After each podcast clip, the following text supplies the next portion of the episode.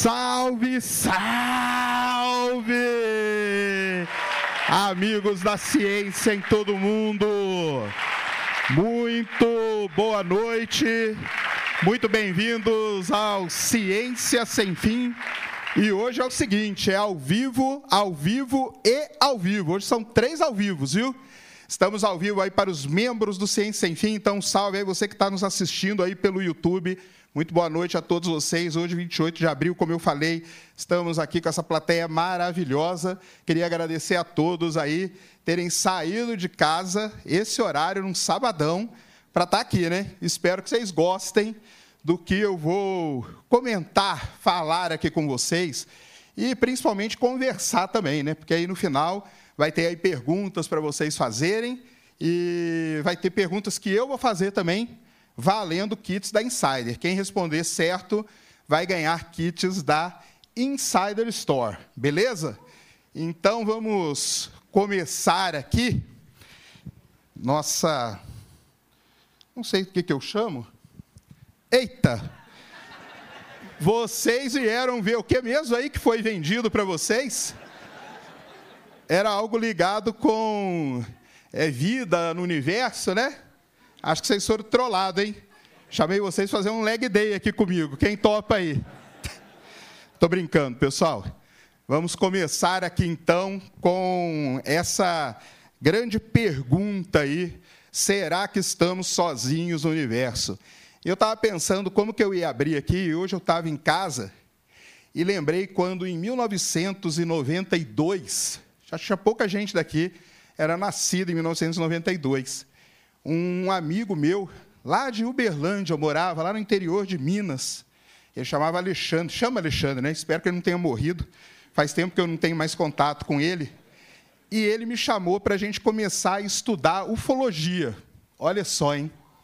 E a gente andava pela cidade, cheio de revista e documento e tal. E olha só que maneiro, né? Agora estou aqui com essa galera aqui para a gente falar sobre isso, né? Muito bem. A questão de vida no universo, a gente acha que é um negócio super moderno e tal, né? Mas isso começou lá no século 5 antes de Cristo, tá? Lá no século 5 antes de Cristo, com esse cara aí chamado Demócritos, tá? Ele que bolou a primeira ideia na cabeça dele. Imagina, o cara no século 5 antes de Cristo estava lá pensando um dia não tinha nada para fazer, não tinha Twitter para tretar. O que, que ele ficou fazendo? Cara, vou pensar aqui em alguma coisa. Aí ele começou a pensar no, no, na parte de átomos, né?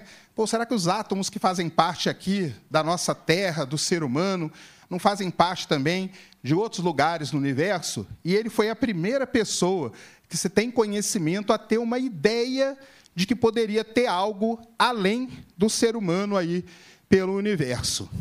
E aí, um cara muito famoso também, o Epícoros, ele escreveu uma carta para um outro cara chamado Heródotos, e ele escreveu isso aí que está aí na carta. Ó.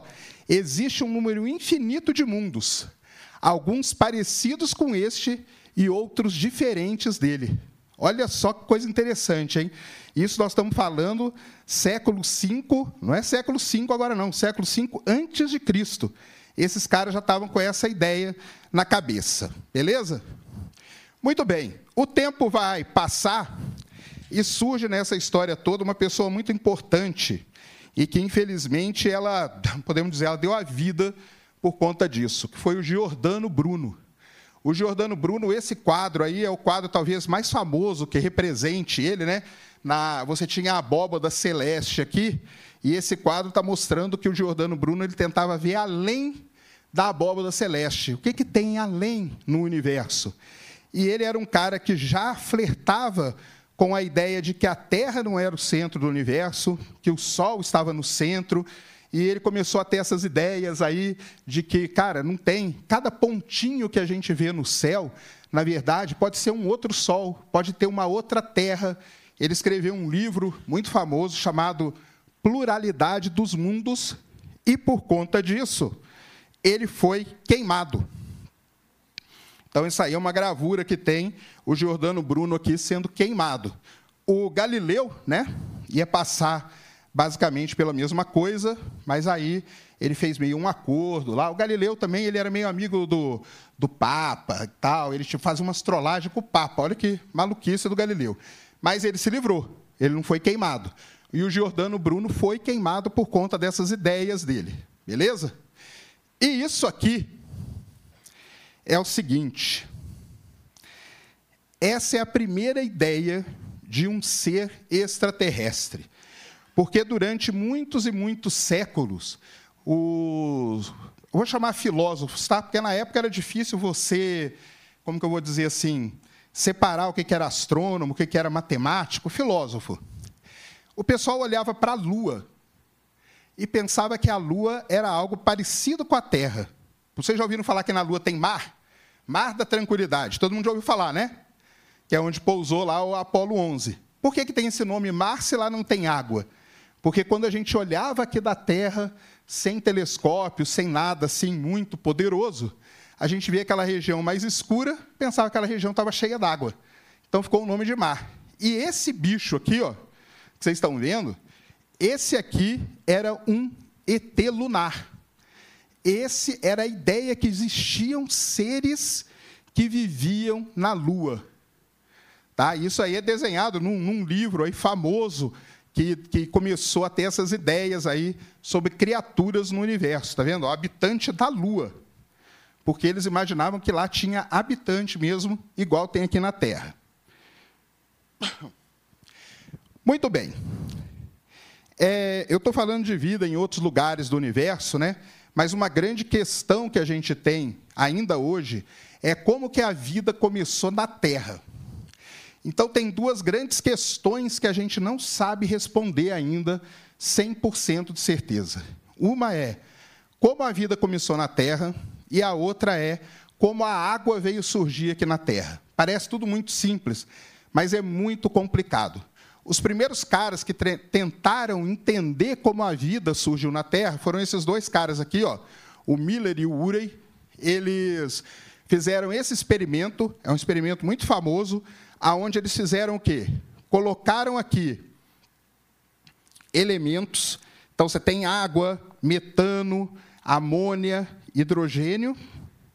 Colocaram aqui uma fonte de calor e alguma coisa para iniciar essas reações aqui. Por quê? Porque uma das hipóteses para o surgimento da vida na Terra é que existia na Terra primordial pocinhas d'água essas pocinhas tinham determinados elementos e nessas pocinhas teve alguma coisa que disparou o processo de reação química, que foram raios.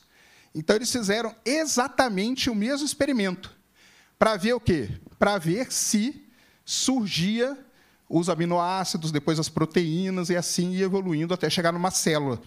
E sabe o que aconteceu? Deu certinho. O experimento do Miller e Urey e, e, existe foto hoje desse experimento na internet. Esse, esse bulbo aqui, ó, ele fica todo preto, fica todo esquisito ali, sabe? Então, eles mostraram que poderia ser desse jeito. Mas depois nós vamos ver que é muito mais complicado que isso. Tá? Muito bem. É... No final dos anos 1800, um cara lá na Itália, chamado Giovanni Schiaparelli, começou a observar o planeta Marte. Quando ele olhou para Marte, ele viu que Marte tinha uns risquinhos. Tá? Ele via com o telescópio dele esses risquinhos aqui. E aí ele escreveu em italiano a palavra canale. E aí, olha só o que aconteceu. Talvez seja o primeiro exemplo de uma interpretação errada de uma palavra assim na história, pelo menos da ciência. Essa palavra canale em italiano, ela quer dizer canal, mas ela quer dizer um canal natural, cavado por um rio, por exemplo. Então, um rio cava um canal ali. Essa palavra viajou lá da Europa, esse cara era italiano, chegou nos Estados Unidos, lá num cara chamado Percival Lowell, um dos caras mais importantes para a astronomia, e ele não era astrônomo, ele era empresário. Ele que construiu o observatório de Flagstaff, no Arizona. Quem for para os Estados Unidos e para o Arizona pode visitar lá até hoje. E, e a obsessão dele foi Marte. Então ele começou a observar Marte toda noite e fazia desenhos. Isso aqui é um desenho que ele fez. e ele via esses risquinhos e ele via essas manchinhas aqui, ó. E aí ele olhava numa outra noite, os risquinhos tinham mudado e as manchinhas tinham mudado. O que, que ele pensou na mesma hora? Que eram alienígenas, que eram marcianos. E eles eram nômades, e eles iam construindo os canais aqui para irrigar as plantações dele. Olha que a ideia que ele teve. E ele ficou observando Marte durante um bom tempo e fazendo tudo isso. E aí, lembra da palavra canale? Ele traduziu a palavra. Só que ele traduziu para channel, em inglês, que tem outro significado, que não é o canal natural, mas seria um canal construído por algum tipo de vida inteligente. E para quem não sabe da história de Marte, até 1965, que é ontem na nossa vida aí, a gente, a gente não, né? Quem estudava, acreditava que Marte tinha floresta, tinha rio, tinha oásis e tinha tudo isso. Quando a primeira sonda, a Mariner 4, passou em Marte, tirou a primeira foto e viu que era tudo cheio de cratera, foi a grande decepção para todo mundo. Tá? Mas Marte sempre foi o queridinho para a gente procurar vida no universo. E é até hoje, né? E, aliás, isso tem até uma bronca com o próprio Carl Sagan, viu? Porque o Carl Sagan sempre brigou e defendeu que a gente estava olhando para o lugar errado. Isso aí depois vai ter várias consequências lá na frente, vocês vão entender que é uma das hipóteses, né? Será que a gente está olhando para o lugar certo? Para o Carl Sagan, a gente está olhando para o lugar errado. Porque Marte não ia ter vida nunca. Marte é frio, Marte tem pouca atmosfera, a radiação ia destruir a vida. Ele sempre apostou em Vênus. Olha só que legal, a tese de doutorado dele é vida em Vênus, tá? Muito bem. Lá em 1900, na década de 70, ainda se imaginava que Marte teria vida. A NASA manda para lá uma sonda chamada Viking. E ela coloca nessa sonda um experimento para provar que tinha vida em Marte. Foi a primeira vez na história que a gente mandou alguma coisa para provar que tinha vida em outro lugar no universo. E aí, qual é o resultado? Até hoje a gente não sabe. Até hoje a gente não sabe. Faz três semanas saiu um outro artigo que a ideia. Qual que era a ideia? O equipamento era essa coisa aqui, esse trambolhão aqui. Basicamente, o que, que ele fazia? Ele pegava aqui uma parte do solo de Marte, jogava aqui dentro, fazia várias coisas aqui. Basicamente, é um forno, como se fosse um forno micro-ondas. Na hora que ele aquecia aquele solo, liberava os gases. E aí ele media os gases, fazia uma troca de gás ali, para ver se tinha alguma coisa relacionada com a vida. Pode ser, esse artigo de agora, pouco, um mês atrás, falou o seguinte: que nessa da gente torrar a amostra, a gente pode ter torrado a vida. E aí a gente nunca vai saber se teve ou não. É, do, é um dos experimentos mais discutidos até hoje. Qual que é o grande problema nisso aqui? Quando a gente mandou esse equipamento para lá, não existiam protocolos rigorosos de segurança.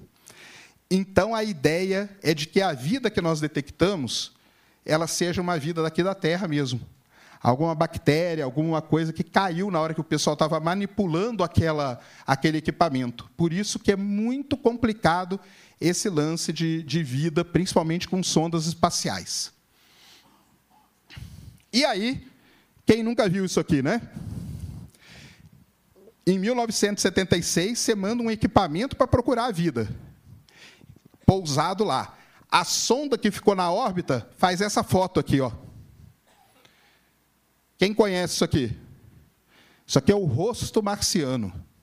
Essa região aqui é a região de Sidônia, em Marte. Além do rosto aqui, de acordo com as interpretações, teriam pirâmides aqui em volta e tudo. Aí, cara, tá o prato cheio, né? Poxa, mandamos um negócio para procurar a vida, a sonda passa e fotografa um rosto, vem falar para mim que não tem vida em Marte? É lógico que tem.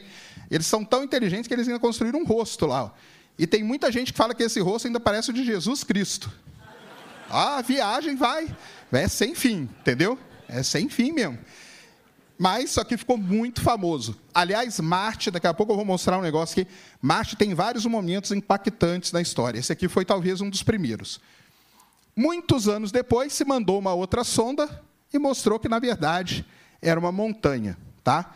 E aí isso aqui é o que a gente chama de pareidolia, que é quando a gente, o nosso cérebro, ele é treinado com, com padrões. Quando a gente olha para alguma coisa, a gente sempre tenta encaixar em padrões que a gente conhece. Tá? Mas nada mais é do que um jogo aqui de luz, e na verdade aquilo é uma montanha. Beleza? Muito bem. A NASA, então, esquece Marte. Cara, esquece isso aí, esse rosto não existe, não tem vida, não tem nada. Vamos procurar alguma estrela. Será que alguma estrela tem algum planeta? Lembrando, aqui na, na história, nós estamos na década de 70. Só para adiantar um pouco, para vocês terem uma ideia, o primeiro exoplaneta, eu vou falar dele aqui rapidinho, ele foi descoberto em 1995. Tá? Mas o pessoal já começou a imaginar. Falou, cara, se a gente quer ver, saber se tem vida em outro lugar no universo, vamos procurar uma estrela que tem um planeta ao redor dela, que esse planeta seja parecido com a Terra. Faz muito sentido isso, não faz? Então eles começaram a procurar. A primeira coisa foi esse IRAS aqui. Ele é o primeiro telescópio espacial que a gente mandou para a órbita da Terra. E ele olhou para uma estrela muito famosa no céu, chamada Vega, e lá ele detectou um disco aqui, ó, ao redor da estrela. Aí o pessoal, opa, já está um negócio legal. Nós olhamos para uma estrela bem novinha e vimos que ela tem um disco. Isso aqui pode ser o quê? O início da história do sistema solar. Quer dizer que se Vega tem isso, outras estrelas devem ter isso também. E aí começaram a procurar e mapear vários desses discos aí. Isso é uma área muito legal da astronomia, tá? Essa aqui, por exemplo, é uma das mais recentes. A foto aqui foi feita pelo James Webb. E aqui você vê a estrela, ela está tampadinha aqui. E aqui você tem ó, um anel aqui e um outro aqui fora, tá vendo? O que, que são esses anéis aqui? É onde planetas, nesse momento, estão se formando. Tá? Então, os planetas se formam como? Eles acumulam poeira e gás nesse disco e eles vêm limpando o disco. E vem abrindo um sulco, assim, igual um disco de vinil que abre aquele sulco ali, ele vem abrindo um sulco nesse disco em volta da estrela. E aí forma o planeta. E aqui tá, só para vocês entenderem, né? Então, em 1992, a gente descobre o primeiro exoplaneta, só que ele, ele orbitava uma estrela muito diferentona, que era um pulsar e tal. E em 95, a gente des, é, descobre o primeiro planeta ao redor de uma estrela parecida com o Sol, vamos dizer assim. Esses dois caras aqui, o Didier Maior e o Queloz, eles descobriram, olha só como que é a vida, né? Os caras descobriram o exoplaneta em 1995. Eles ganharam o prêmio Nobel por isso em 2019, se não me engano, de 2018. Olha só, hein? O cara descobriu em 1995 Quantos anos se passou para darem o prêmio Nobel para esses caras aí? Didier Queloz e Michel Mayor, os caras que descobriram o primeiro exoplaneta. Aí está o artigo deles, bonitinho.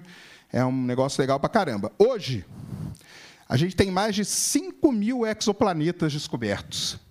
Vocês acham esse número muito ou pouco? Pouco? Quem acha pouco? Bom, quem acha muito? Quem não acha nada? Tá bom. Pode não achar nada também, né? Tá, tá, tem gente que não acha nada, tá vendo? Mas então, é, é, é um número assim. Ele é pouco, por um lado, pelo tamanho do universo, mas ele é muito a ponto da gente poder fazer uma certa estatística com esse número, beleza?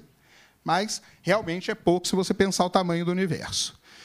Muito bem, lembra que eu falei lá do início da vida, do Miller e Urey, aquele experimento deles? Hoje Talvez a maneira que a gente entenda que a vida começou, ela começou nisso aqui, ó, que a gente chama de fontes hidrotermais, que são pequenos vulcõezinhos que tem no fundo do mar.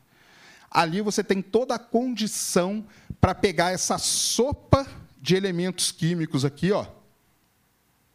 Você tem a energia e você tem a água, que é o solvente principal. E aqui você tem o jeito da vida começar. Então, vários experimentos são feitos pelo mundo afora. A ideia deles lá não estava tão errada assim, porque você precisava da água, você precisava de uma fonte de energia, você precisava dos elementos.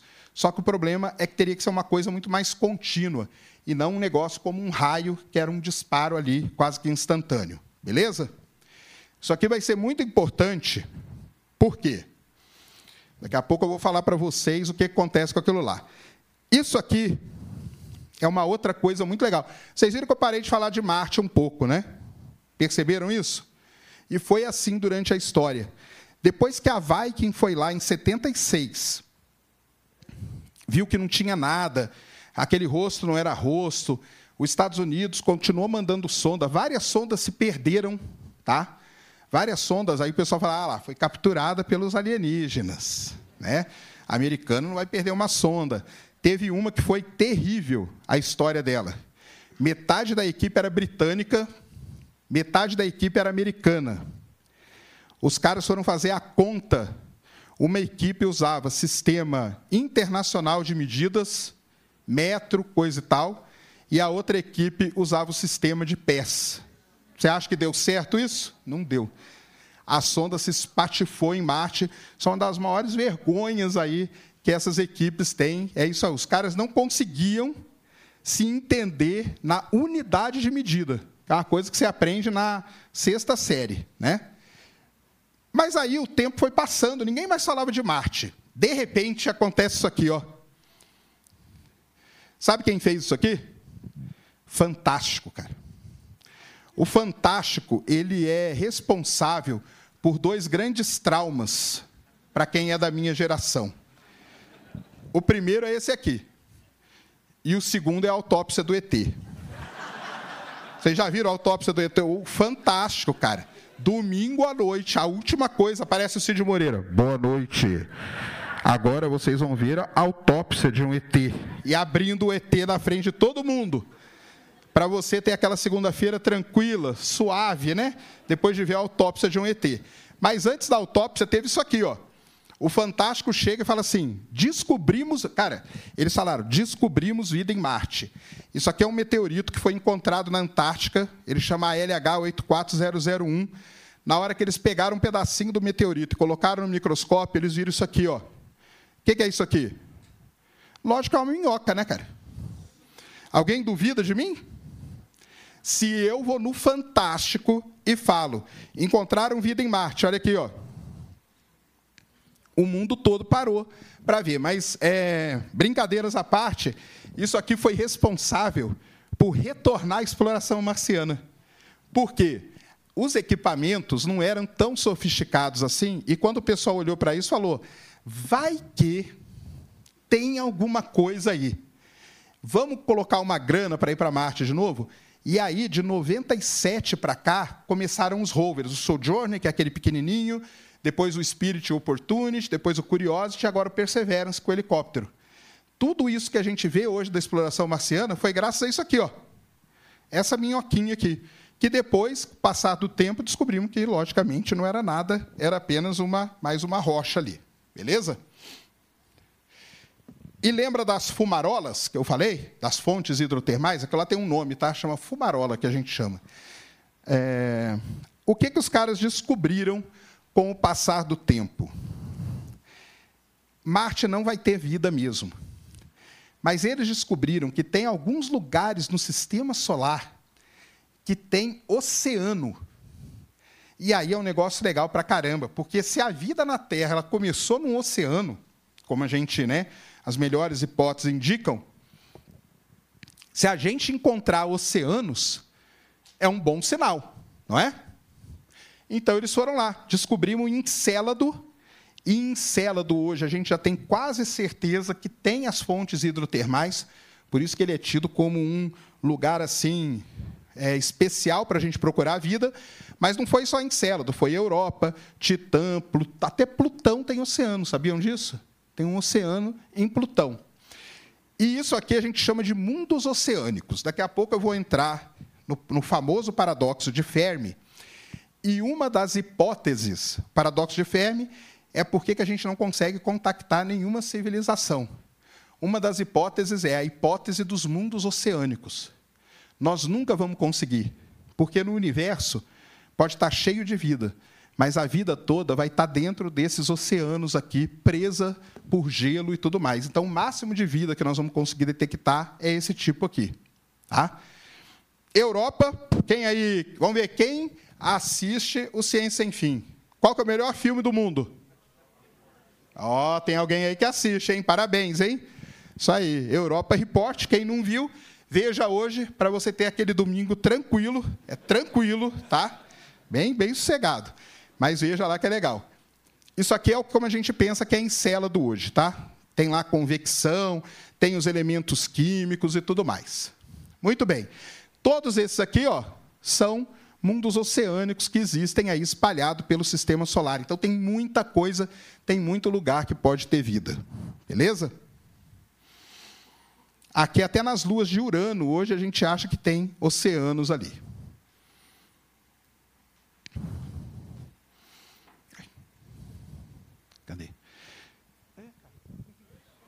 Ficou doido, hein? Será que são os ETs? Vai ver que eles estão aqui interferindo. Eu tenho uma história dessa. Será que eles estão aqui interferindo? Vamos ver aqui. Deixa eu ver se está voltando. Está voltando. Beleza. Então, eu falei de Marte e tudo mais, mas Vênus, né? Lembra que o Carl Sagan, ele tinha a ideia que tinha vida em Vênus? E aí, eu não sei se todo mundo aqui vai lembrar, mas há dois anos atrás, uma pesquisadora falou que ela tinha encontrado esse, esse, esse elemento aqui, ó, chamado fosfina. É, a fosfina, por que, que ela é tão importante assim? Porque na Terra ela só é produzida ou por vida mesmo, ou por indústrias. Ou seja, se você acha fosfina em algum lugar, é certeza que você achou vida. Tá? Ela foi lá, fez as contas dela, e a conta dela foi que tinha fosfina. E aí é uma outra grande vergonha. Vou só fazer um parênteses aqui de uma coisa bem técnica, tá? Não vão embora e não durmam, tá? Mas é, é 30 segundos, hein? Vamos ver se eu consigo. Quando você pega um dado desse jeito aqui, ó, todo, todo assim, né? Todo nervosão, tá vendo? Você tem que ajustar uma função matemática para ele. E isso não é assim, cara, que você sai ajustando qualquer coisa, não. Existem regras para isso. É um ajuste, a gente chama de ajuste polinomial, e esse grau do polinômio ele vai até um grau 6, 7 no máximo. Mais que isso é doideira. Ela usou um polinômio de grau 16, cara. 16. Foi uma vergonha tão grande, ela publicou isso aí, foi publicado. Foi uma vergonha tão grande, ela teve que fazer depois um outro artigo é, pedindo desculpa e tal. Até hoje ninguém sabe ao certo por que, que ela fez isso, porque é um erro muito básico para quem trabalha com isso. Tá? Mas afinal, tem ou não tem fosfina? Não sabemos. Por isso que nós vamos mandar algumas sondas aí para Vênus. Qual que era a ideia do Carl Sagan, tá? Vênus é muito quente, a pressão é muito grande. Mas existe uma camada de nuvens aqui em Vênus, mais ou menos a 50 quilômetros. Você está vendo que tem um aqui do lado? Ó. Esse um aqui é a pressão atmosférica, é uma atmosfera. Então, a 50, 60 quilômetros de altura, as condições nas nuvens de Vênus são parecidas com a é da Terra. Então, poderia ter vida ali. É isso que o Carl Sagan sempre defendeu. Defendeu a tese dele por conta disso.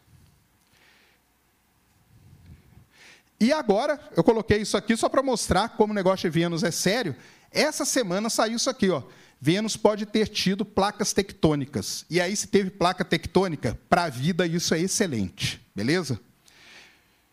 Mas, muito bem. Tudo isso é chato pra caramba, cara.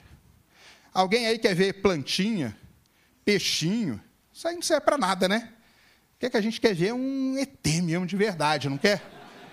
Quero ver um ET, cara, que comunica, que viaja, cara, pelo universo eu lá quero saber de a bioassinatura, coisa chata pra caramba. Ah, tá, tá lá, tem planta lá naquele planeta, cara. E daí, cara? E daí, né? A gente quer saber de ET mesmo, de verdade. Muito bem.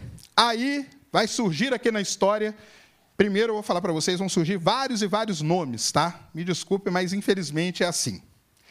O primeiro deles é esse cidadão aqui. O famoso Frank Drake. E aí, o Frank Drake, não, desculpa. Henrico Fermi. Já estou confundindo, eu estou confundindo os nomes. Muito bem.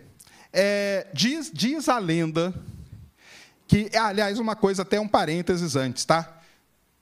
Os caras todos que eu vou falar aqui para vocês, todos eles trabalharam no projeto Manhattan, todos eles foram muito importantes, todos eles trabalhavam no Los Alamos, Todo mundo sabe, né? Los Alamos é onde foi feita a primeira bomba atômica. Não sei se todo mundo viu Oppenheimer aí, o filme. Vocês viram? Então, no filme, todos esses caras aparecem. Só que aí é só quem é da física, mesmo né, nerdola da física, que vai saber quem é quem ali. Mas o Fermi aparece. O Fermi foi um dos caras mais importantes de todos. O Fermi, ele que fez o plutônio, cara. Sem ele não teria bomba atômica. Praticamente é isso a história dele, tá? Sem ele não teria bomba atômica. Mas a lenda qual que é? Ele estava andando um dia, indo almoçar com os, com os, amigos dele lá no Los Alamos, e ele falou assim: Cara, você está cheio de vida aí, aonde que está todo mundo? E aí criou-se essa lenda que isso é o paradoxo de Fermi. Muito provavelmente não foi ele que falou isso, mas como ele era o cara mais famoso, cara, fala que ele falou que ele é famosão mesmo, ele que compra essa bronca aí. E muita gente discute se isso é um paradoxo ou não, entendeu? Mas aí é uma discussão que fica aí no ar. Muito bem. Ele criou essa ideia. A grande pergunta que ele fez é: onde está todo mundo? Se está cheio de vida, aonde está todo mundo? Já era para a gente ter visto alguém por aí, tá? E aí, o... começam a surgir, então, as ideias é, de por que, que a gente não vê todo mundo. Um primeiro cara é o Hanson, que também era físico famoso também, trabalhava lá também. Ele fala assim, cara, devem existir filtros para essa vida. Tá? E ele listou nove filtros. Aliás, tem uma coisa aqui muito importante, porque eu sei que você Muita gente vai pensar isso. Todos esses caras que eu vou falar aqui, eles partiram de algumas premissas básicas, tá? Eles não estavam afim de, ah, o que é vida? Não, vida é uma célula. Pa... Não, cara, eu não quero papo com isso. Vida para eles era civilização inteligente. Quando que uma civilização é inteligente? Quando ela consegue usar ao máximo a energia que está disponível para ela. Quando que uma civilização é inteligente? Quando ela consegue se comunicar via ondas de rádio. Então, existem premissas que esses caras partiram. Porque eu sei que vai ter gente, ah, não, mas vida não é isso. Uma célula sem assado é vida. É vida, mas não para esses caras. Tá? Para esses caras fazerem tudo isso, tem algumas, alguns pontos básicos ali que eles partem. Bem, o Hanson listou nove coisas. Então, primeiro tem que estar num sistema estelar certo, depois você tem que ter o RNA, que é super importante, porque não tem como eu ter uma vida evoluída, ela tem que começar do, do básico. Então começa com o RNA, depois vira uma vida unicelular, depois vira uma vida multicelular, depois uma a vida aqui, né, ela fica ela fica mais complexa, né? A mesma unicelular, procarionte, eucarionte. Depois isso aqui começa a se reproduzir, vira uma vida multicelular. Depois, os animais ou seres ou a civilização ela consegue usar ferramentas de forma inteligente. E depois ela consegue ter potencial de colonizar o universo, que seja a galáxia e tudo mais. Nós, os seres humanos, de acordo com essa lista, nós estamos aqui no ponto 8. Nós ainda não fizemos a explosão de colonização. Nós estamos aqui na Terra. Nós ainda não colonizamos a Lua, nem Marte, nem o nosso sistema solar, nem a nossa galáxia, nem nada disso. Beleza? Será que um dia nós vamos colonizar? Será que nós vamos passar por esse filtro? Será que esse filtro já passou? Não. Essa é a grande discussão. Então, cada coisinha dessa aqui é um grande filtro que a vida vai tendo que passar. Beleza? E aí ele vai falando, aí criou-se a ideia, né? A hipótese do grande filtro, tá? Para isso tudo aí. E aí tem várias ideias muito interessantes, né? Então imagina que começou lá o universo, né? Tá lá um monte de vida. Cada coisinha dessa aqui, ó, cada barrinha dessa aqui é um filtro daqueles. Nesses filtros, pode boa parte da vida ir deixando de existir. E aí vai sobrar quem no final? Nós não sabemos. Quem que vai saber disso? O último ser humano que restar na Terra. Ele vai saber qual foi o filtro que acabou com tudo. Entendeu? É dramático, mas é a verdade. Entendeu? Daqui a pouco eu vou explicar esse tipo de civilização aqui.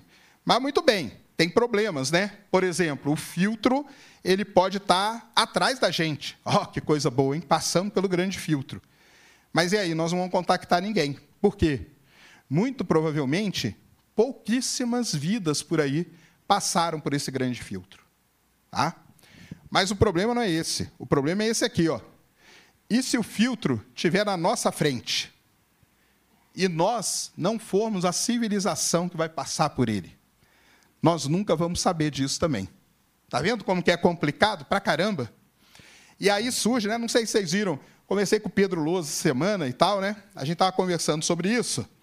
Por exemplo, o que, que vocês acham de achar vida em Marte? Vida em Marte pode ser um problema seríssimo. Se a gente encontrar vida microbiana, legal. Quer dizer que Marte, a vida que existia lá, ficou no, na vida microbiana. Ela não passou de um grande filtro. Nós passamos. Mas é ruim também porque a gente vai, poxa, então pode ter um monte de vida aí que não passou. E se tiver vida multicelular e tal?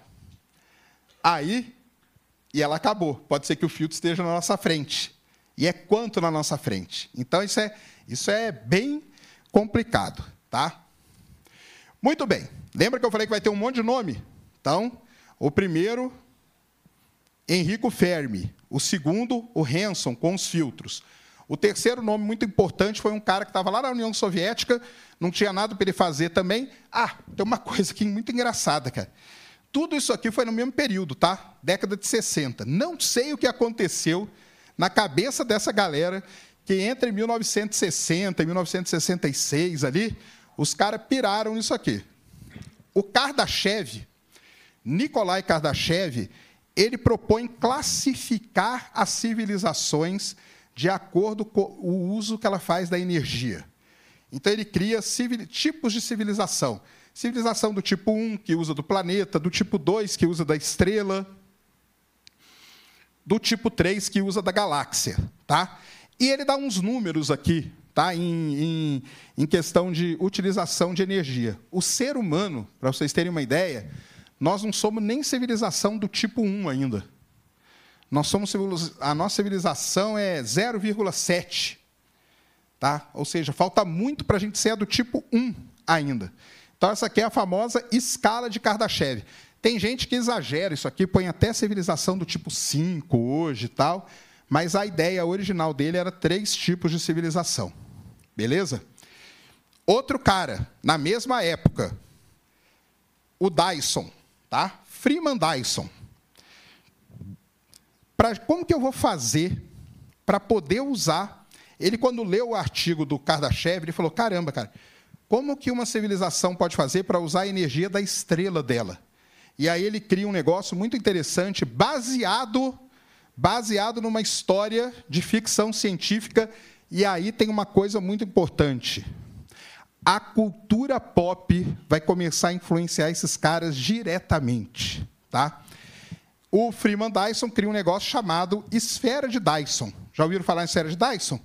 Esfera de Dyson são painéis solares que você colocaria em volta da estrela, sugaria ali a energia do Sol, por exemplo, transferiria energia para a gente, a gente viraria uma civilização do tipo 2 com essa energia, a gente podia iniciar o processo de colonização, porque lembra que o lance é colonizar todo o universo. Só assim que nós vamos ser uma civilização muito avançada.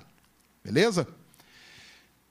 E aí, será que a gente já descobriu alguma esfera de Dyson por aí? Então, aí tem as ideias que eles fizeram. Ah, não precisa colocar tudo, você podia fazer um anel ao redor da estrela, aí tem várias coisas. Muito bem. Em 2015, os astrônomos observam essa estrelinha aqui, ó. Chama estrela de Tebe, porque foi a Tabeta Boyajian, uma astrofísica, que fez esse estudo. Quando ela ficou observando a estrela, o comportamento da estrela era isso aqui, ó. O brilho dela caía, ó, 80%. E depois voltava. Isso aqui é o brilho da estrela, tá? Não podia ser planeta passando, porque planeta cai 1%. O que, que aconteceu com essa estrela? E aí, em 2015, essa astrofísica escreveu um artigo explicando sobre a estrela, explicou várias e várias hipóteses sobre isso. E qual foi a última hipótese que ela colocou lá no artigo? Esfera de Dyson. Então a esfera de Dyson voltou a fazer ter ganhar manchete por conta disso aí. Mas hoje a gente já sabe que é, é uma nuvem de cometas e tal que passa de, de tempos em tempos ao redor da estrela. Muito bem. Um outro cara muito importante nessa história toda, Von Neumann. O Von Neumann, cara, ele foi um dos caras lá no projeto Manhattan, um dos caras mais importantes. Ele aparece no filme também. Tá? O Von Neumann aparece. Ele é que fez a bomba de Nagasaki. Ela era diferente da bomba de Hiroshima. Para ela explodir, ela precisava de umas lentes que detonavam a bomba. Quem fez essas lentes foi esse cara aqui, o Von Neumann. Só que aí ele foi lá, fez o trabalho dele. O que, eu vou fazer agora? Ah, agora eu vou pensar em coisa muito mais legal. Sabe o que ele pensou? Sondas autorreplicantes. Olha que doideira. Você pensa um negócio desse, você pensa que é um cara muito louco que está fazendo, né? Era um dos caras mais importantes do projeto Manhattan, tá? Ele foi lá e fez as sondas autorreplicantes de von Neumann, que era basicamente o quê? Uma sonda, ela tinha uma certa inteligência e ela conseguia se reproduzir. Então ela ia se replicando pelo universo. Olha que legal. Aí eu posso mandar uma sonda, ela vai se replicando, ela conquista aqui um planeta, ela se autorreplica nesse planeta. Como que ela se autorreplica? Ela consome o, todo o material do planeta, pula para outro e assim vai colonizando. Então isso aí virou as sondas de Van Neumann. Vai ser muito importante algumas coisas que nós vamos falar aqui. E aí, as sondas de Van Neumann poderiam, por exemplo, explorar uma lua, explorar Encélado, explorar a Europa, que tem água, olha que legal. Resolveria muitos problemas, né? O que, que vai acontecendo então? O paradoxo de Fermi começam a aparecer hipóteses para explicar. Qual que é a pergunta do Fermi mesmo? Onde está todo mundo? começam a aparecer várias e várias hipóteses para explicar. Cara, ó, são centenas de hipóteses, tá? Eu vou falar só algumas aqui. Beleza. Uma delas é do Berserker, tá? O Berserker o que que é? Uma pessoa? É alguém? Não, é um livro, tá? É uma raça lá que tem. Ela é baseada no quê? Nas sondas de Van Neumann. Eu não falei que as sondas de Van Neumann elas são muito boas para ir se replicando e tal? Qual foi a ideia desses caras aqui? Se uma dessas sondas, por exemplo, resolve se revoltar e destruir todas as outras, nós nunca vamos ter contato com a civilização. Porque qual é a ideia? Nós estamos aqui na Terra, a gente quer contactar uma outra civilização mais avançada. Essa civilização, ela vem jogando as sondas, as sondas vão se autorreplicando até o momento que a gente faz o contato com ele. Por que, que a gente não fez ainda? Porque nesse trajeto dessas sondas aí autorreplicantes, uma delas resolveu se revoltar e destruiu todas as outras. Então, essa é a hipótese de Berserker. Beleza?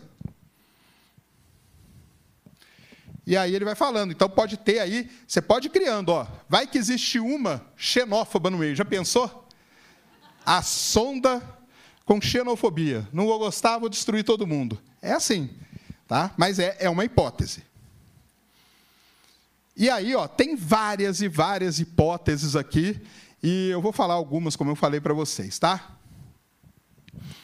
Dois caras criaram a é uma outra hipótese também, é a conjectura do Hart Tipler.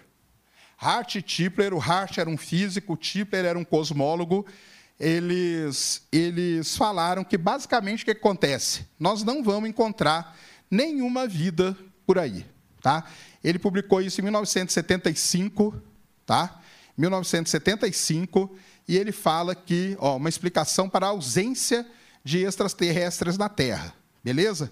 E ele vai lá e explica né, que uma, se uma civilização surgisse na galáxia, ela se desenvolveria e tudo mais. O, o Hart escreveu isso, o Tipler ajudou ele, falando que, se isso fosse verdade, se isso que ele escreveu fosse verdade, já era para a gente ter encontrado alguém.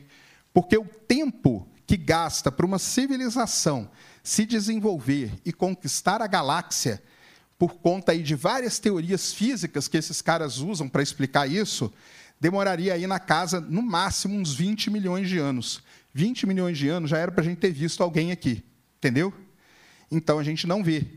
por conta desses caras, o, o, o Tipler vai lá e fala isso para ele. Essa, essa, essa, aqui ele vai mostrando, ó, o planeta, depois um sistema, tá vendo? As estrelas até a galáxia aqui. Esse negócio aqui é importante só por uma, uma coisa. Todo mundo já deve ter ouvido aquela coisa que o Carl Sagan falou, que a ausência de evidência não é evidência da ausência. Já ouviram essa frase? Já deve ter ouvido, né? Essa frase que ele falou, ele escreveu num documento refutando esses dois caras aqui. Virou meio que uma treta ali entre eles e tudo mais. Tá? Então é a conjectura do Hart-Tipler. Aí começam as hipóteses. Hipótese do zoológico. Já ouviram falar em hipótese zoológico? Nós somos igual bicho no zoológico, cara. Ninguém vai querer contactar com a gente. Você vai no zoológico, alguém aí quer tenta falar com a girafa? Não, né? Então, os caras não querem falar com a gente, cara. Nós somos bichos igual no zoológico, para eles não são muito mais avançados. Então eles vão lá ó, e só ficam olhando para a gente, entendeu? Essa é a hipótese do zoológico, tá? Tem também, oh caramba,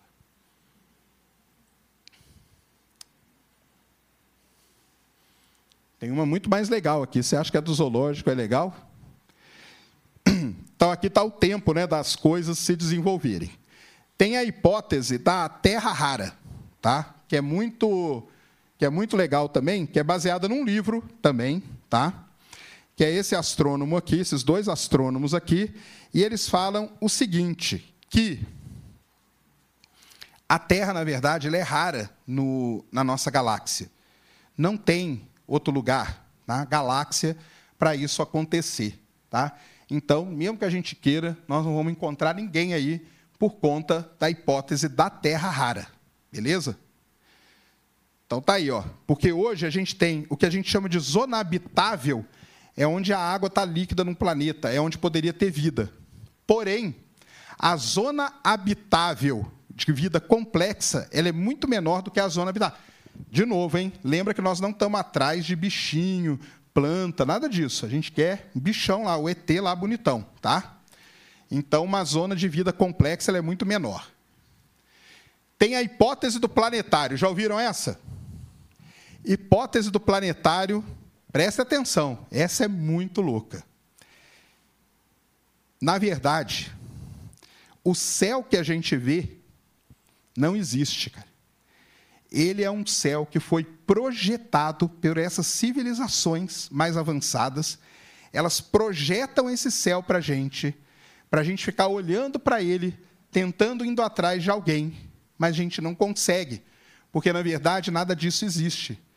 Isso é a hipótese do planetário. Tá lá, ó, a hipótese do planetário, uma resolução do paradoxo de Fermi. Os caras escrevem artigos para defender as suas hipóteses, né?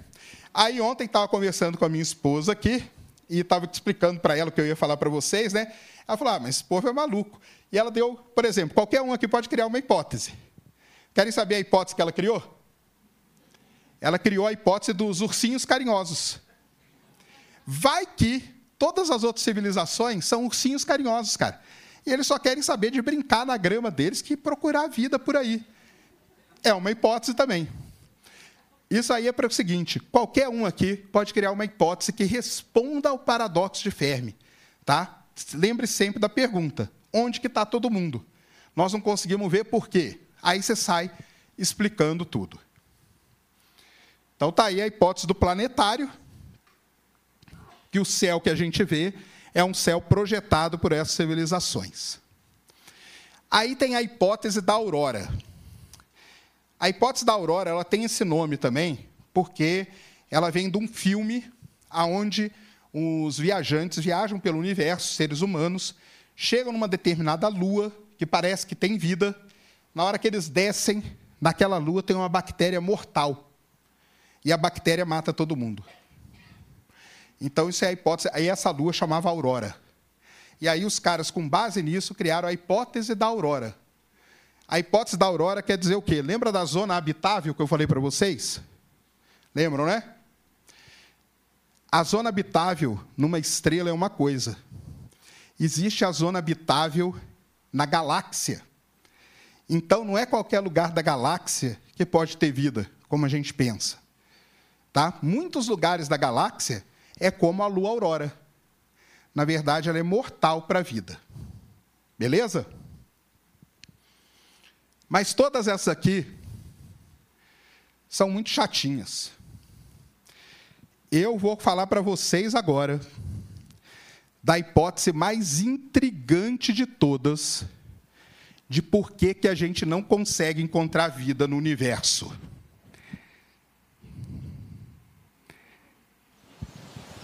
A hipótese da floresta negra.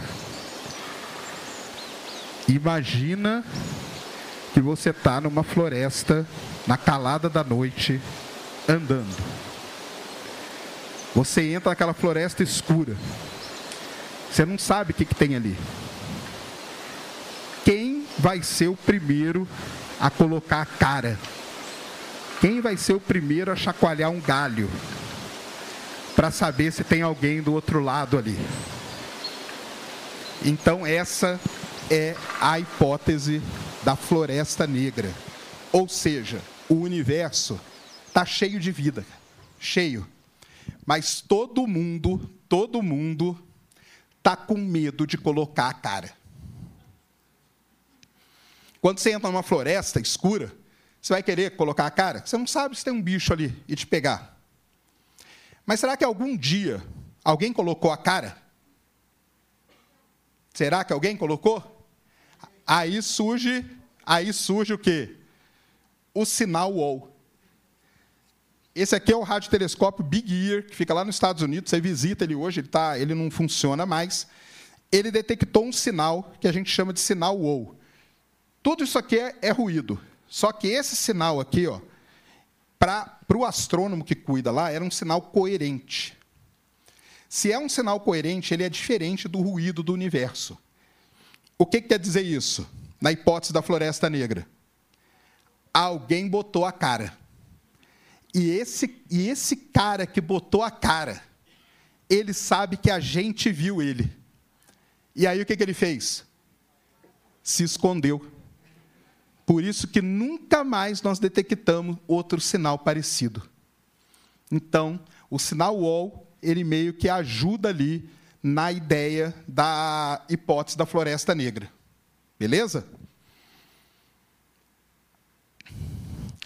E aí vai surgir na história um negócio muito legal. Cara, tem todas essas hipóteses e não sei o quê.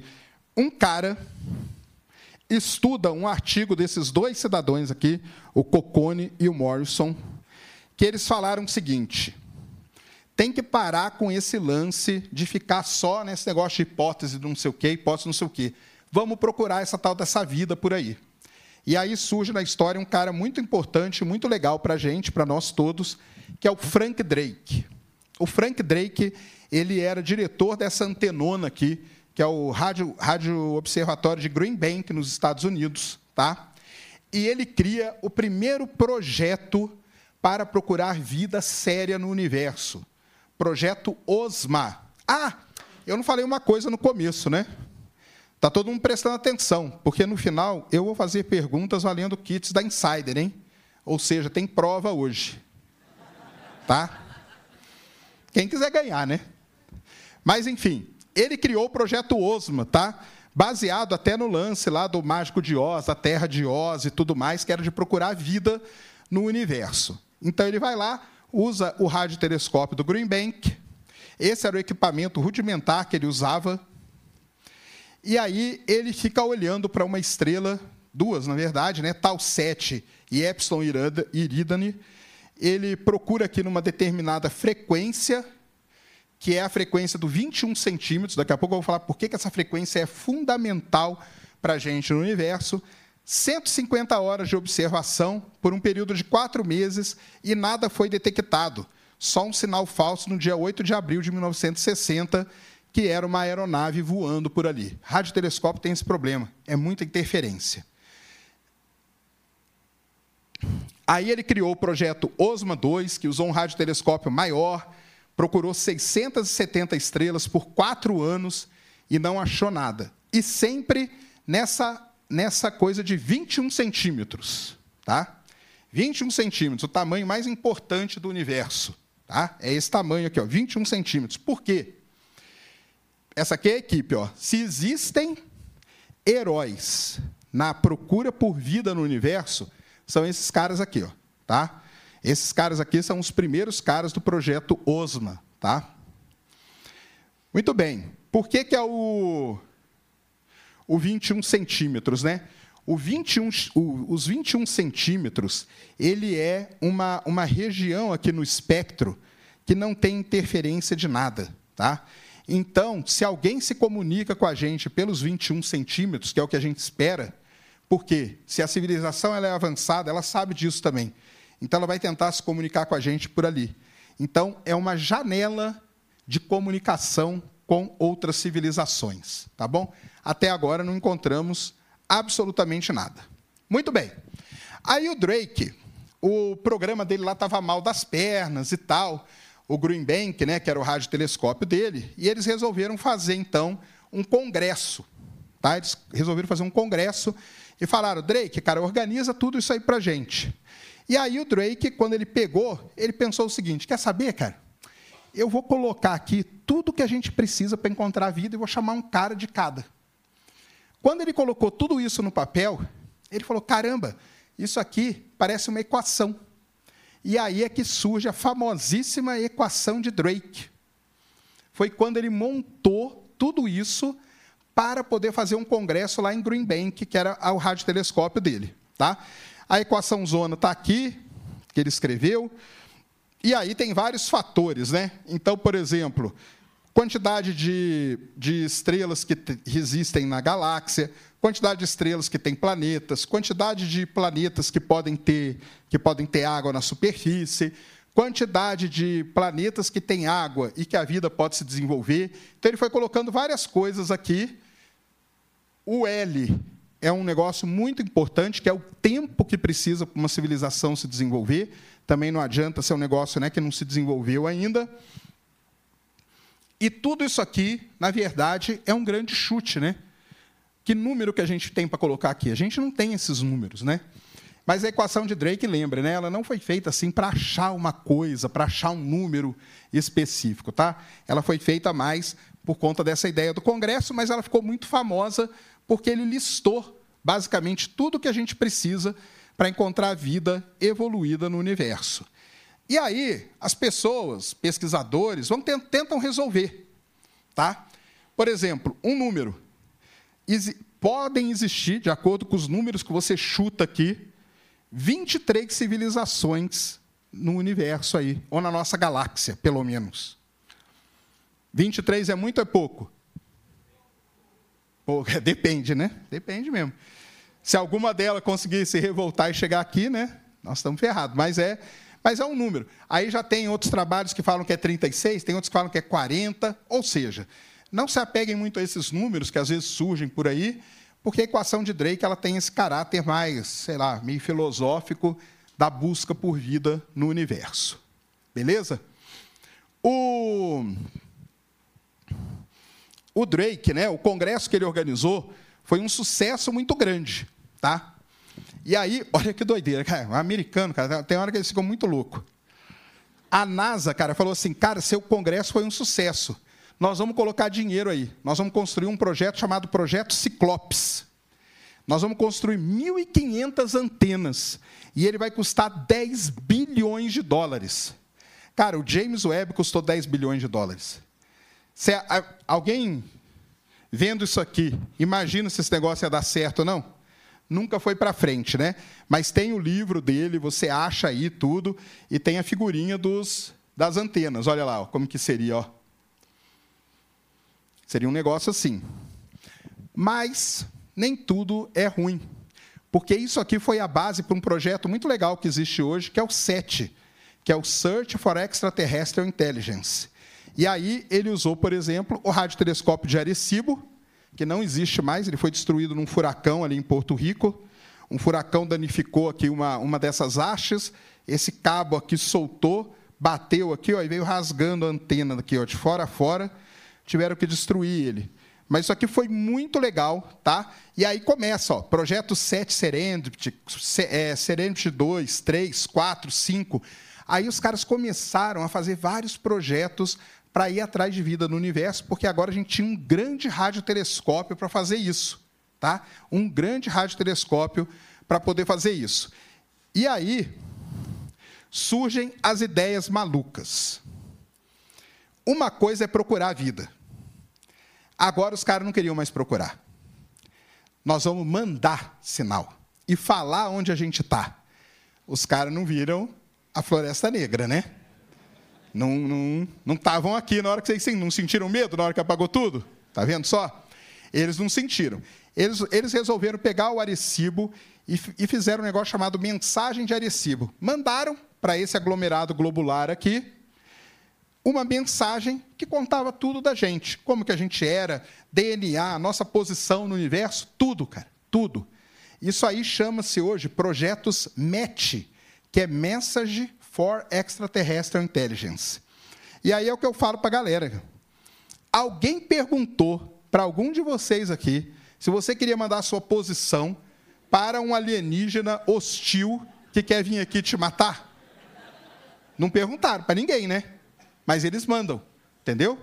E eles mandam, até hoje não tivemos resposta, né? Ou tivemos, não sabemos, mas não tivemos, não. Então tá aí a mensagem de Arecibo, parece que não é nada, mas aqui está escrito tudo, DNA, tem tudo aqui, nossa posição. Mandaram até a antena, para na hora que o ET chegar falar, ah, eu sei qual vai ser o primeiro lugar que eu vou destruir, vai ser aquela antena lá. Mas mandaram tudo para eles. Mas nessa história de mandar a nossa posição, tem isso aqui, ó. O filho da mãe do Carl Sagan, cara, já tinha feito isso, cara. Lá quando ele mandou a Voyager, em 1977, ele pegou e colocou um disco na Voyager. E esse disco aqui, sabe o que é esse aqui? Isso aqui é a posição da Terra, cara. Então, se um cara, se uma civilização é avançada, não é? Lembra que eu falei que a civilização é avançada? Se ela pega esse disco e ela vai saber que aqui é a Terra, os caras vêm direto para cá. É direto, entendeu? Outra coisa, Carl Sagan não perguntou para ninguém. Ele foi lá, todo mundo acha lindo, né? Porra, o disco da Void, ó. Tá lá, cara, nossa posição, vagando por aí. Entendeu? Tudo bem que aqui é mais difícil, porque ele mandou a vitrola junto. Aí o ET ia ter que pegar o disco, pegar a vitrola, ia ter que saber como colocava uma coisa na outra. Não sei se eles iam ser tão inteligentes assim. Mas ele mandou nossa, nossa mensagem, tá? Então tá aí o disco da Void, que é um negócio muito famoso, e é o MET que chama. Muito antes disso, já tinham mandado a placa da Pioneer. E na placa da Pioneer já tinha, tá vendo que esse, esse desenho aqui ó, é exatamente igual a esse? Isso aqui é a posição da Terra em relação aos quasars mais próximos. Porque o quasar é uma galáxia de fonte muito intensa e os caras iam descobrir. E, e olha aqui que legal, na placa da Pioneer. O cara mostrou até da onde saiu, ó. Saiu da terceira bolotinha ali, ó. Então você vê a bolota maior, conta três, cara. É ir lá direto. Não tem erro, cara. Não tem erro, tá? Mas isso aqui hoje, tá? É a gente dá risada, mas isso aqui é muito discutido. Porque tem muitos grupos que falam, cara, vocês estão malucos mandando a nossa mensagem, a nossa posição, cara. Não manda. Ou engana os caras, né? Fala que é Júpiter, por exemplo. Aí o cara vai para Júpiter, aqui a gente vê eles, né? Mas não, a gente manda. Hoje, hoje o projeto 7 ele não existe mais. Ele foi englobado dentro de um projeto muito maior, que é o Breakthrough Listen, que aí é coisa muito gigantesca. Só para vocês terem uma ideia, acabou de sair aí o último resultado dele, que é o seguinte. Ah, aqui tem só uma coisinha legal. Alguém aqui chegou a usar o set at home? Uma pessoa? Só, só uma pessoa? Duas aqui, né? O que, que foi o set at home? Olha que doideira. O programa 7 era aquela antena ouvindo, né? Uma antenona dessa aqui, ó, ouvindo sinais do, do universo. Não existia capacidade computacional na época para processar isso. Aí o que, que os caras fizeram? Humanidade, vocês não querem participar do nosso programa? Então, enquanto você estiver dormindo, Você deixa o seu computador, a gente usa ele para processar os dados. E todo mundo achava legal para caramba, não achava? Porque tinha uma proteção de tela linda, cara. Você estava liberando o seu computador para os caras enfiar sei lá o que ali dentro, que a gente não entendia nada daquilo. Era o famoso set at home. Com isso, eles criaram uma rede realmente mundial, né? Com os computadores todos trabalhando para eles, tá? Então, foi uma coisa muito interessante. O Breakthrough Listen, quem fez parte, quem bolou a ideia foi o Stephen Hawking, junto com o Yuri Milner e junto com o Mark Zuckerberg, tá? Os três que fazem isso aí. E o, o grande tchan do Breakthrough Listen é que isso aqui foi essa semana. Ele pesquisou 1 milhão 631 mil estrelas. E até agora não achou nada. Tá? Então, o Breakthrough Listen é só de ouvir. Até aí tá beleza. Tá bom? Muito bem. Aí, tá para terminar aqui, é... existe um cara hoje muito famoso nessa coisa toda de buscar vida no universo, de saber se a gente está sozinho ou não, que é o Avi Loeb. Ele é astrofísico de Harvard. Ele criou um negócio chamado Projeto Galileu, que é baseado no quê? Nós descobrimos em 2017 um pedaço de rocha espacial que veio de outro sistema planetário. E aí começou tudo de novo, né? Poxa, veio de outro sistema. Será que não é uma nave que foi enviada para a Terra? Será que não é uma nave que veio aqui nos vigiar e tudo? O Aviloeb criou então o projeto Galileu, que é baseado no quê? Numa frase muito legal que o Galileu falou na época dele, que é uma imagem vale mais que mil palavras. Então, cara, você pode escrever todos os artigos do mundo e tal. Se eu chegar com uma imagem para você, não tem o que você falar. Hoje nós não temos essa imagem. Por exemplo, ah, eu tirei a foto de uma luz aqui. Esse cara não quer saber. Cara, esquece, isso aí não é imagem para mim. Então, o projeto Galileu é construir uma câmera super potente que vai conseguir fotografar objetos interestelares, tá vendo? E aí fazer aí toda a ideia. Então aqui tem toda a lista de coisas que ele não quer. Cara, não me manda relato, eu não estou nem aí para isso. Não me manda foto de luz que você viu no céu. Não quero nada disso, tá? projeto Galileu, ele ainda não conseguiu a grana que ele precisa, porque é muita grana para construir essa. É, seria uma sonda espacial mais ou menos com essa quantidade de telescópios, tá? Vamos ver se ele vai conseguir. Muito bem. E aí, para terminar mesmo, chegamos nos UAPs. Todo mundo sabe o que é UAP hoje? são os famosos OVNIs, né? Objetos voadores não identificados, ou disco voador, que a gente conhece mesmo, tá? Os discos voadores hoje eles não têm mais esse nome, eles chamam UAP, que é fenômeno anômalo não identificado. O governo americano entrou pesado nisso, a NASA está envolvida nisso. Eles criaram hoje um site, tá? Que chama AARO, Aldomen Anomaly Resolution Office. E aí, você está com o seu celular, viu uma luz, você tira a foto, manda para esses caras e eles vão compilando tudo. Aí aqui, cara, tem uma coisa por trás disso que muita gente diz, que é, na verdade, eles estão usando todos os cidadãos americanos para vigiar o céu para os caras, entendeu? Vai que eles são invadidos e tal, não sei o quê. Mas é outro papo.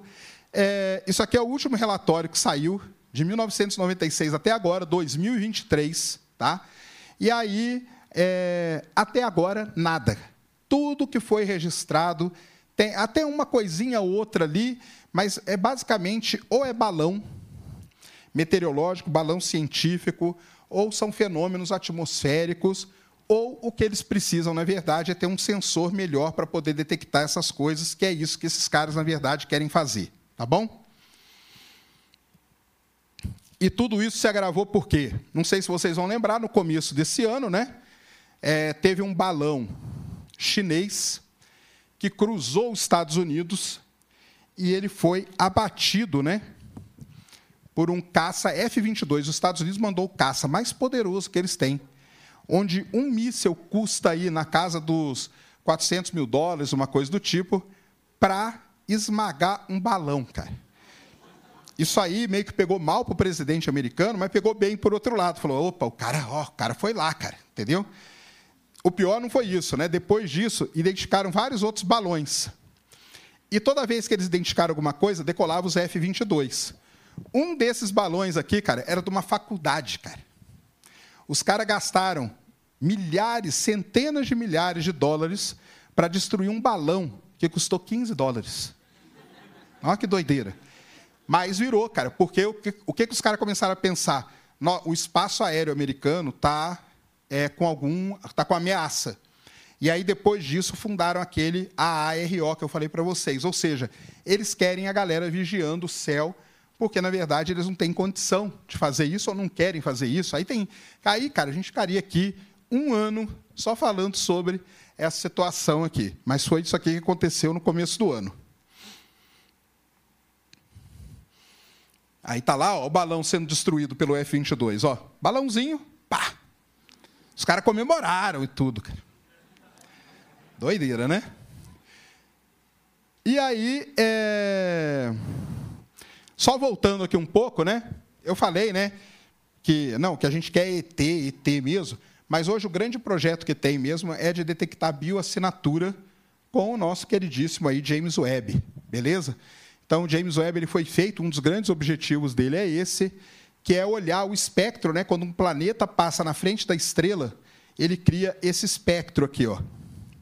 E dependendo dos, dos componentes que você detectar aqui, você pode dizer se ele tem vida ou não, tá bom? É, ele já fez isso algumas vezes, mas eu vou mostrar aqui só mais a última aqui, que é a mais legalzinha. Ó. Essa aqui é aquela estrela lá que eu mostrei no começo, tá? O trapiste que ele está estudando ainda, mas não detectou nada. E aí teve esse cara aqui, ó, que deu muita confusão aí nas redes sociais, que é o K218Bzinho, tá? Ele detecta aqui dióxido de carbono, metano e um negocinho aqui, ó, chamado DMS, tá? Esse DMS seria uma bioassinatura, porque esse DMS, esse composto aqui, ele só é produzido por vida. Qual é o problema, tá? Um segundinho só. Está vendo esses pontos aqui? O que o James Webb detecta não é essa linha aqui não, tá? O que ele detecta são os pontinhos. E, e, essa barrinha aqui, ó, a gente chama de barra de incerteza. Então, se você pegar bem nessa região aqui, ó, do DMS, ó, é onde tem as maiores incertezas e os pontos estão todos aqui distribuídos. Então, é uma detecção que não valeu basicamente de nada. Beleza?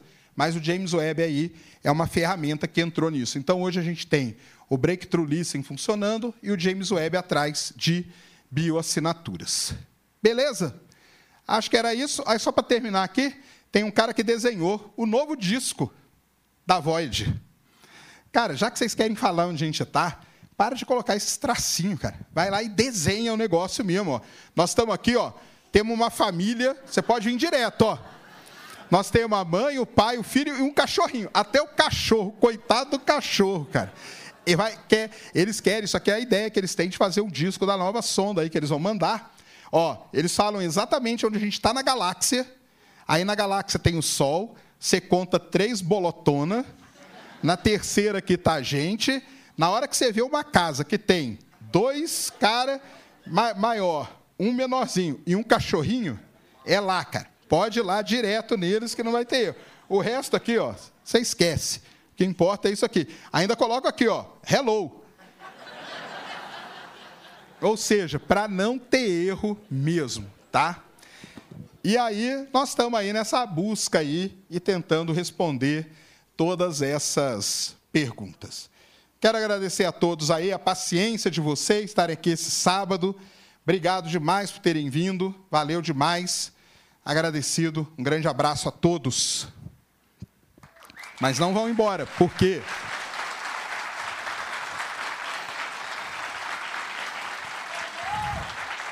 Obrigadão, hein?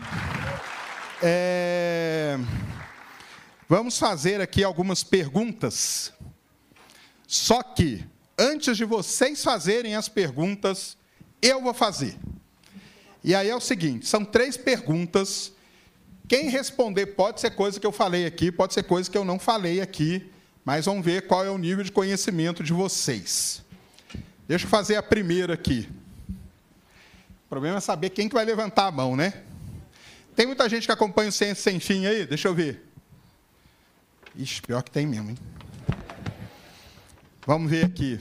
É... Vamos ver se vocês acompanham mesmo de verdade, hein? Deixa eu ver. Como que, eu, como que nós vamos saber quem levantou? Espera aí. Eu, vou, eu não respondam. Só levantem a mão que eu vou escolher alguém. Como chama esse cara aqui? Não levanta. Ela lá levantou primeiro. Sabe mesmo? Pode falar. Não, é, tem um nome. Não, só levanta a mão. Levantou a mão e pode falar. Não, tem, tem um sobrenome.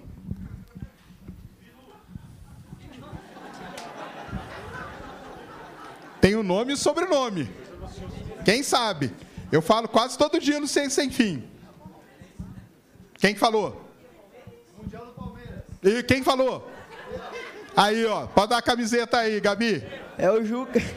Quem não? Falaram aí, ó. Que tá atrás do Mundial do Palmeiras. Boa. Isso aí. Esse aqui é o Juquinha palmeirense.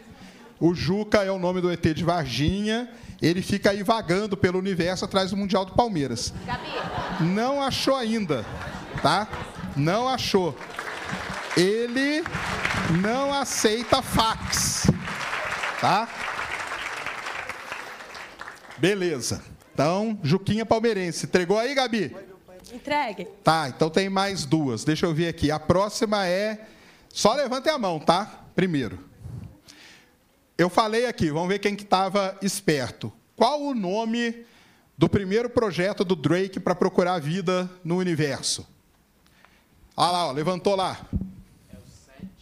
Não. Errou. Primeiro. Osmo, quem falou? Aqui. Hã? Então pode dar a camiseta ali. Quem falou Osmo aí pode entregar. Boa, prestou atenção. Agora a terceira é a mais difícil de todas. Eu não falei aqui, mas eu já falei várias vezes. Levantem a mão, aí eu quero ver quem que vai conseguir descobrir. Quais são? Existe um nome, eu quero o um nomezinho que a gente chama e o nome de cada coisa. Quais são os seis elementos fundamentais para a vida? Vai lá.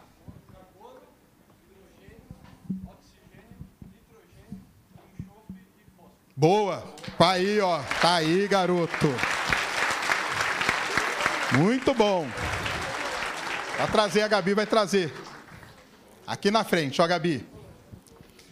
Muito bem. Então, temos tempo aí, pode estar aí. Quem tiver alguma pergunta, questão. Lá. Dá, entrega a camiseta aqui, ó, Gabi. Aqui para ele aqui, ó. E agora vai ali no meio, ó, que tem a pergunta ali. Aqui, ó. Esse aí, ó, que está agitando aí o braço. Boa noite ou bom dia já, né, Sérgio? Bom dia. Vamos lá. É, você mencionou, uh, vamos dizer, da hipótese é, de se alguém, se, se algum extra é, teria, alguém teria, é, vamos dizer, coragem de, de, de aparecer. Está falhando aqui o microfone, uh, voltou. Uh, mas você não acha que já, já vieram, ou já estão, já estão nos, nos, nos pesquisando, ou nos, ou nos vigiando, né? diante de tantas evidências que a gente está tendo, independentemente uh, de, vamos dizer assim, experiências pessoais, eu acho que se eu perguntar aqui para alguém levantar a mão, se alguém já teve alguma experiência né, pessoal aí. Alguém já teve aí? Alguém já foi abduzido? Se quiser levantar a mão aí, levante. Alguém já foi abduzido? É, abduzido não precisa chegar tanto, né? Mas não, vamos que... começar do extremo. É. Ninguém foi abduzido. É. Ufa, já, já tá, é um excelente sinal. Verdade. Alguém já viu alguma, algum, alguma luz, a luz estranha no céu? Todo mundo vai ver. Alguém já é. viu alguma luz estranha no céu? É ou coisas mais até do que, do que luzes, né? Infelizmente. Alguma nave? É. Mas além disso, a gente está é. tendo evidências aí na, na questão uh, dos conflitos, né? mundiais, né? A gente tem, tem acompanhado alguns canais sérios aí que têm demonstrado coisas. Recentemente, a gente teve Israel aí, né? Uh, até o lançamento de um foguete, né, ou de um míssil, não sei, interceptador aí por parte do, do exército de Israel, né, numa determinada luz que se dividiu em três. Recentemente tivemos um caso lá em Maceió também que ninguém explicou direito, né? mas isso fora n coisas aí já de muitos anos, né? Eu já tive experiências pessoais em duas ocasiões, né, coisas bem muito estranhas, né, algo ninguém nada se movimenta assim, sobe num determinado tamanho, como eu tive essa oportunidade de ver, e outros, outras questões também de, de outras pessoas aí, aviadores, né? aviadores que a gente tem notícia aí de, de coisas. Então, eu acho que nós já estamos sendo aí observados, pesquisados de alguma maneira, né? Queria saber da, a sua opinião. Como cientista, como, como estudioso da matéria, o que, é que você acha? Tem algum fundamento para a coisa aí? Cara, então, é, nesse ponto aí, eu acho que tudo isso aí que o governo americano e tal está fazendo, ele tem uma, uma parte ali muito legal, que é justamente por conta disso aí que você falou, né? Ah, o cara viu uma luz que fez um movimento tal, o outro viu uma coisa que viu um movimento tal. Eu, por exemplo, né, todo mundo aqui que, que me conhece aí sabe que eu, eu, eu vou falar que eu meto pau no, no piloto de avião, é porque ele não pode. Aliás, vou até contar uma, um caso muito interessante, né? Quando teve as luzes ali em Porto Alegre no final do ano passado, né? Eu fiz vídeo e tal e falei, cara, o piloto ele não sabe, cara, ele não sabe o que ele está vendo. E aí o pessoal veio me xingar, como você está querendo falar? Quer dizer que o piloto não sabe nada? Cara, o piloto tem que saber pilotar o avião. Eu estava no aeroporto outro dia, fui lá em Florianópolis gravar com o Wesley, eu estou lá na fila assim, de repente um cara vem e põe a mão no meu ombro, cara. E ele me puxa assim, ó, dá um puxãozinho, e ele fala assim, tudo bom, Sacane? Eu, tudo bem. Eu sou aquele piloto que você falou que não sabe nada. Mas aí, não, mas aí eu tô brincando. O cara, o cara falou assim de brincadeira, ele foi legal pra caramba, falou: "Não, é verdade, cara, a gente não sabe mesmo. Eu estou tentando até fazer uma movimentação dentro da empresa lá para ver se a gente começa a ter algumas aulas, é, entender sobre satélite, porque a órbita baixa está muito diferente e tal. Mas você falou uma coisa aí muito interessante, que é o seguinte, cara. Tudo isso que é hoje detectado e tal é sempre em zona militar. E é sempre, ou na grande parte das vezes, por militares. Entendeu? Então, o que, que o pessoal tem que fazer? Tem que colocar sensores, tem que colocar, é, tem que pegar todos esses avistamentos. Esse, o relato ele é muito importante, entendeu? Porque você conversa com uma. Eu, durante um tempo, mexi com isso, entrevistei pessoas, e o relato ele é muito complicado, cara. Porque você chega pro, até aquele, naquele caso dos pilotos. Os pilotos estavam vendo a mesma coisa. Um falava que era uma bola vermelha, o outro falava que era um quadrado laranja, o outro falava que era um triângulo. Eles estavam vendo exatamente a mesma coisa. Então, uma das coisas que esse projeto aqui do governo americano tem é de unificar esses relatos, fazer um estudo baseado nisso. E aí, pelo, pelo meu lado, indo pelo lado da ciência, eu prefiro esperar esses caras terem uma quantidade de informação a ponto da gente chegar em algum daquelas coisas ali que realmente não tem explicação mesmo, e aí investigar mais a fundo. Entendeu? Beleza? Vai lá, vai que eu, que eu repito. E aí, Tiagão?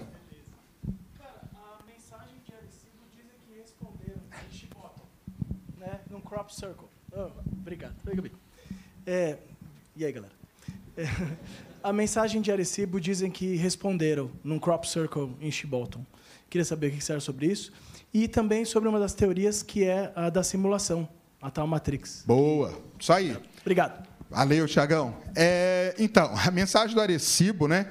Aí mandou pelo Arecibo, que é aquele radiotelescópio, e lá na Inglaterra dizem que apareceu a resposta dela numa plantação do lado de um radiotelescópio, cara.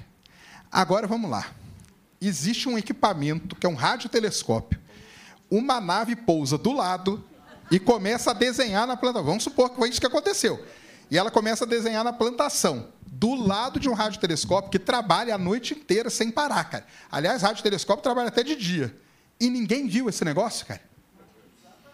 E ninguém vi, viu, ninguém faz nada, ninguém vê nada, não faz barulho, não, nada, cara. Então, aí depois foram comprovar que eram os caras lá que desenharam aquilo lá, meio que trollaram a galera.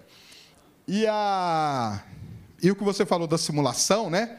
Ela é meio ligada àquela ideia do, da hipótese do planetário, entendeu? Então, assim, é... Existe um cara aí famoso, mas ele é filósofo, na verdade, né? ele não é astrônomo nem nada, que ele criou o que a gente chama do trilema da simulação. Então, são três frases lá que, quando você lê aquelas frases, ele chega à conclusão de que a probabilidade da gente ver numa simulação é maior da gente não viver numa simulação. Mas isso tem que tomar cuidado só da seguinte coisa: é do ponto de vista filosófico da, da parada, entendeu? Mas aí vem aqueles caras com a, a hipótese do planetário, que na verdade tudo que a gente está olhando aqui é uma simulação. Existe uma civilização muito mais avançada que projeta tudo isso aqui para a gente para a gente ficar aqui, cara. E aí não, não, ter, ou achar que é impossível ir atrás, coisa do tipo, entendeu? Mas é um negócio que é muito estudado dentro da filosofia. A filosofia estuda muito esse lance da, da simulação, e você falou um negócio muito legal. Lembra que eu falei que a cultura pop começa a ter uma influência muito grande nisso? Essa teoria da simulação ela ficou famosa quando? Quando lançaram o filme Matrix porque é aquela ideia toda. Então, a gente vive numa Matrix, entendeu? Aí, às vezes, tem um. Ah, como que você sabe disso? Cara, às vezes tem um bug na Matrix, não tem? Às vezes você não está andando na rua e tem uma lâmpada que está meio piscando, esquisita, assim. Aquilo lá é um ponto e vírgula, cara, que algum ET esqueceu de bater no código lá, entendeu? Mas é isso aí, Tiagão. Tem essa, tem essa ideia da simulação é legal.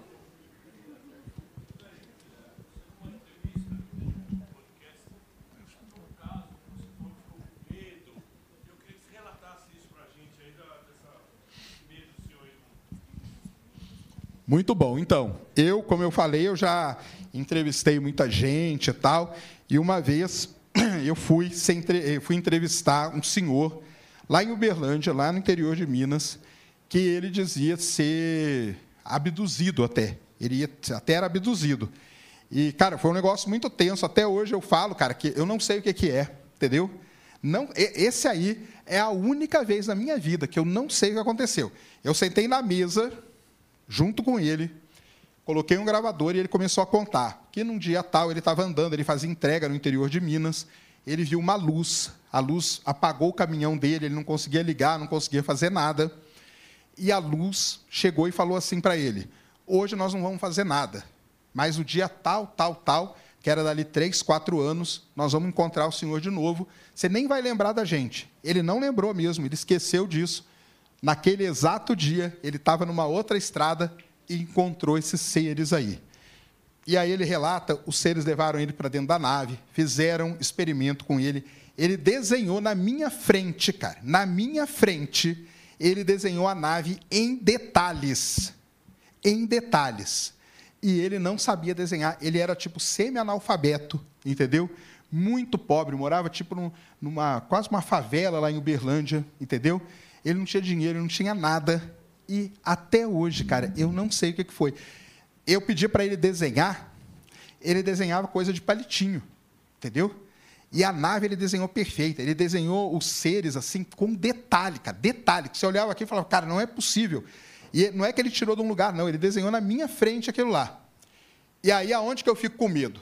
Eu já fico arrepiado agora aqui, cara, só de lembrar. Sério mesmo. Esse senhor, do nada, cara, ele estava conversando numa boa. De repente ele para tudo, faz assim, acabou, cara. Eu falei, mas aconteceu? Falei alguma coisa tal? Não, acabou, cara. Por quê? Eles estão aqui. E eles falaram que a partir de agora não é para eu falar mais nada para você. Desse jeito, cara. Desse jeito. E eu fui embora, entendeu? Nunca mais esse senhor, ele morreu, depois fiquei sabendo que ele morreu e tudo, entendeu? Ou levar. Não, é pior que ele morreu mesmo, coitado. E. Não, e o interessante é o seguinte: to, toda a experiência que ele teve, tipo numa linha do tempo, durou assim uma coisa de seis, sete anos. E ele, quando foi relatar isso, fazia muito tempo que ele não encontrava mais esses seres que ele falava que ele encontrava. Só que os seres conversavam com ele e dominavam. Então, aqueles desenhos que ele fazia e tudo, ele, não era ele que fazia. Diz ele que não era ele, entendeu? Que ele estava sendo ali instruído. Tal. Cara, é uma história. Vocês vão falar que eu sou maluco, né? Eu sei. Mas eu prometo que eu não sou, cara. Eu prometo que eu não sou. Que esse cara fez tudo isso na minha frente. Oi. Aí eu já falei com. Aí eu já falei com algumas pessoas E falaram assim, cara, às vezes a pessoa queria enganar uma pessoa e te escolheu. E aí, pode ser, pode ser. E aí era o seguinte, na verdade, ele desenhava muito bem. E na hora que eu pedia para ele desenhar, ele desenhava errado para me enganar. Mas, cara, assim, tudo bem, até é uma, uma coisa que poderia acontecer, mas eu lembro perfeitamente, eu conversando com ele assim, frente a frente, cara. É, cara, aquele cara ia mentir para mim para quê, cara? Entendeu? Eu, é, eu tinha, na época, eu tinha 17 anos, cara. Eu falava, cara, vou pegar esse moleque de 17 anos, vou ficar trolando ele. Ele não sabia nem o que era isso, cara. Ele não sabia o que era. Era uma pessoa muito pura, semi-analfabeta e tudo, cara. Então, é um negócio, cara, que isso me intriga até hoje. Até hoje mesmo, sério mesmo. Então, qual é a resposta? Não faço ideia. Ele estava mentindo, ele estava inventando, ele resolveu me pegar e ficar trolando, zoando com a minha. Não sei o que, que é, cara. E nunca vou saber, porque infelizmente ele morreu, entendeu? Mas é um negócio assim que, às vezes, quando eu lembro, dá, um, dá uns arrepios mesmo. Oi, já estou até com o microfone aqui. Boa noite, Sérgio. Boa noite. É, a primeira foto né, do, do, do, de um buraco negro foi feita através de um processo de interferometria. Né? E eu queria saber, assim, com a, com a chegada do homem na Lua, em Marte, em outros planetas, se não existe uma forma de se, ou talvez exista um projeto já para isso, de se ampliar essa interferometria para que a gente consiga cada vez mais observar de uma forma melhor ainda o espaço, ou, ou atrás de vida, ou atrás simplesmente do, do conhecimento especial. Existe algum projeto para se ampliar para esses espaços? Obrigado.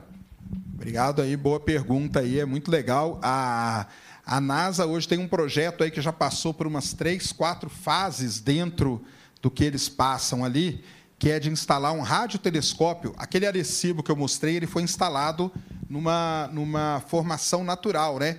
Ele aproveitou as montanhas ali de Porto Rico e ele foi construído ali. Então, existe um projeto hoje que está bem desenvolvido já, é, de se instalar um radiotelescópio numa cratera lá no lado oculto da Lua. Então, você usa a cratera, que é uma depressão natural, coloca aquelas placas, placas refletoras, no meio você coloca aquele receptor né, principal, e aí você teria o universo. O problema, qual é o grande problema de radiotelescópio? É a interferência, cara. Então, é, por exemplo, o detector de ondas gravitacionais, lá o LIGO, que a gente chama, o LIGO, né, que o pessoal fala, é, não pode ter carro passando a não sei quantos quilômetros dele, senão dá interferência. É, o Arecibo ali, cara, você não podia ligar nada. O FEST hoje na China, cara, eles tiveram que pegar a população que morava ali colocar elas não sei quanto, 500, 700 quilômetros longe, porque senão o radiotelescópio não ia funcionar. Então, o radiotelescópio ele é muito bom, mas ele tem esse problema. Por que, que os melhores são o do ALMA? Porque eles ficam a 5 mil metros de altura, não mora ninguém ali do lado. E na Lua, principalmente no lado oculto, ele estaria protegido de todas essas interferências. Então, isso aí seria muito bom. A gente aumentaria o braço do nosso interferômetro, com certeza. E esse projeto está avançando muito bem ali, pelo menos passando pelas fases que ele precisa passar. Sérgio, boa noite. Meu boa. nome é Éder. E ah, uma das teorias que você disse sobre a possibilidade de existência da vida ah, na Terra, daquelas fontes termais e aí por diante. Panspermia também seria uma delas. Ah, a vida na Terra também é muito influenciada por vírus e aí por diante. Existe algum meteoro, algum cometa, alguma coisa parecida que esteja no nosso escopo aí de curto prazo que possa significar um risco para a humanidade, assim como teria surgido pela panspermia, que poderia pôr fim à civilização?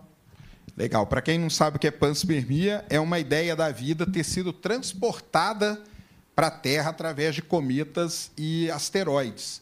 Então, eles tra trariam é que a panspermia diz que eles trariam a vida mesmo. Hoje a ideia que se tem é que esses elementos aí para a vida iniciar, eles podem até ter vindo por asteroides, porque muitos desses asteroides que a gente visita, eles têm ali compostos orgânicos que seria o início de todo esse processo, tá? Então isso é uma coisa para quem não sabe o que é panspermia é isso. É, outra coisa é se tem algum aí que pode destruir, né, a vida na Terra. Atualmente, os grandes asteroides, eles são todos mapeados, tá? Mas nós vamos, né? Tô bem, é eu botei para o Tiago aqui, porque nós estamos fazendo um negócio muito legal que vocês vão ver já já. Mas, assim, os maiores, eles são todos mapeados, então não teria risco. O problema é o seguinte, cara. Existem é, uns 14 mil asteroides que têm um tamanho perigoso para uma cidade. E aí aquele negócio que aí a gente tem que pensar, né? Uma coisa é destruir a vida na Terra inteira. Isso é dramático demais. Agora, se um asteroide de 100 metros cai em São Paulo, ele acaba com a cidade de São Paulo. E aí? Acabou com a vida no mundo? O mundo segue normal, cara. Mas acabou com uma cidade do tamanho de São Paulo é um negócio. Então, aí nesse ponto, sim. Tem 14 mil asteroides que têm são potencialmente perigosos. P, PHA, que a NASA classifica, entendeu? E hoje, você falou muito bem, talvez um dos maiores setores, o setor que tem mais investimento hoje em tudo isso é o setor de defesa planetária, que é o quê? É você desenvolver telescópios, redes e tudo mais para você tentar é, mapear isso e descobrir o quanto antes. E para quem não sabe, no todo mês de junho, julho, existe uma simulação não sei se vocês sabem disso, que é feita uma vez é nos Estados Unidos, uma vez é na Europa, de está tá vindo um asteroide, não vai ter como desviar, não vai ter como fazer nada. O que, que nós vamos fazer? Eles fazem uma simulação para ver como que eles se comportariam, para criar protocolos e tudo mais. Beleza? Vamos para a última aí, né? Sérgio, ah. aqui, aqui, no fundo aqui. Boa Manda. noite, meu nome é Vitor. Sérgio, é, o pessoal fala também bastante da Área 51 é, eu queria saber por que, que criou esse estereótipo nela e como que criou isso e que ela esconde de vida, que ela tem segredo, que não sei o que lá. E outra coisa também, se alguma das hipóteses que você mencionou, algumas delas se sobrepõem para responder o paradoxo de Fermi ou é tudo igual e, e fica assim por diante mesmo? Obrigado. Boa, Área 51. Por que ela ficou famosa desse jeito? Por conta de um cidadão, cara, chamado Bob Lazar. Já viram o documentário dele? Então, esse cara, dizem ele que ele, ele trabalhou lá, mas aí você vai buscar, nunca acha as coisas dele e tal. Mas ele diz, igual tal a galera agora falando, né? Os, alguns ex-agentes da CIA, FBI, falaram que viram corpos, que viram pedaços de nave e tudo. O Bob Laza foi o primeiro cara, ele falou que ele trabalhou na área 51, que lá tinha seres capturados, naves capturadas, e eles estavam trabalhando numa engenharia reversa nas naves para entender o sistema de propulsão, que seria um, um sistema antigravitacional, que é o sonho da gente. Imagina? Vai construir um sistema que o que te impulsiona é a própria gravidade. Cara, isso aí é o sonho dos caras. E, mas aí você vai atrás das coisas dele, você não acha nada. Mas aí ele fala que ele foi está sendo perseguido também. Então, a Área 51 ficou famosa por isso. O que é a Área 51? É um local da Força Aérea Americana onde são desenvolvidos novos armamentos. Tá?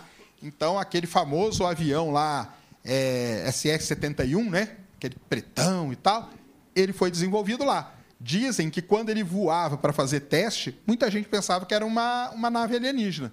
Porque ele era muito. Ah, onde já se viu um avião que tem uma asa daquele tipo? Ué, tá lá, os caras desenvolveram. Então a área 51 ela acabou ficando famosa por conta disso e por conta do Independence Day. Quem viu Independence Day? Então, todo mundo, eles levam todo mundo para se esconder aonde? Na área 51. Então, a, aquilo a gente acha que é brincadeira, mas não é não. A cultura pop, cara, ela tem uma influência nessas coisas para caramba. Quanto às hipóteses, cara, não tem, né? As hipóteses, elas, cada um é, é a brincadeira dos ursinhos, né? Cada um tenta explicar de alguma maneira, entendeu? Então, e todas elas, quando você para para ler e lê o artigo e tal, você fala: caramba, realmente é isso. Aí você lê a outra e fala: caramba, realmente pode ser isso. A outra, nossa, pode ser realmente isso.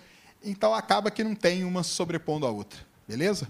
Sérgio, aqui. Boa. Uh, posso fazer a última pergunta? Manda. Uh, eu gostaria de saber se você realmente acredita que pode ter uma vida inteligente como a nossa fora da Terra e que fatores que devem culminar para ter uma vida como a nossa, inteligente. Você está perguntando se eu acredito, né? Uhum, então, beleza. Sim. Eu, o pessoal que me conhece sabe que eu, eu acho que não tem, cara. Entendeu? Mesmo porque eu acho que tem muitos fatores aí E, e tá aí, né? Todas essas hipóteses aí do, do, do paradoxo de Fermi também do meu lado, né? Posso escolher qualquer uma delas, né? Para poder, poder me embasar. Mas é assim, na questão de. Ah, uma coisa é o seguinte: se eu acredito que tem vida, vida tem um monte, inteligente, ou evoluída, ou avançada, eu acho que não, que nos visite pior ainda. Entendeu? É, eu acho que não tem. Se eu gostaria, claro que eu gostaria, cara. Entendeu? Pô, quem não gostaria? Cara, chegou uma, um, um, ser aqui na nossa frente. Pô, ia ser um negócio sensacional, cara. Entendeu? Mas eu acho que é, é muito complexo, entendeu? Aquela, aquela hipótese da, da aurora, a hipótese da, da terra rara, entendeu? Quando você começa a juntar todas essas coisas assim, então eu, eu acreditar assim, se for usar essa palavra mesmo, acredito que não.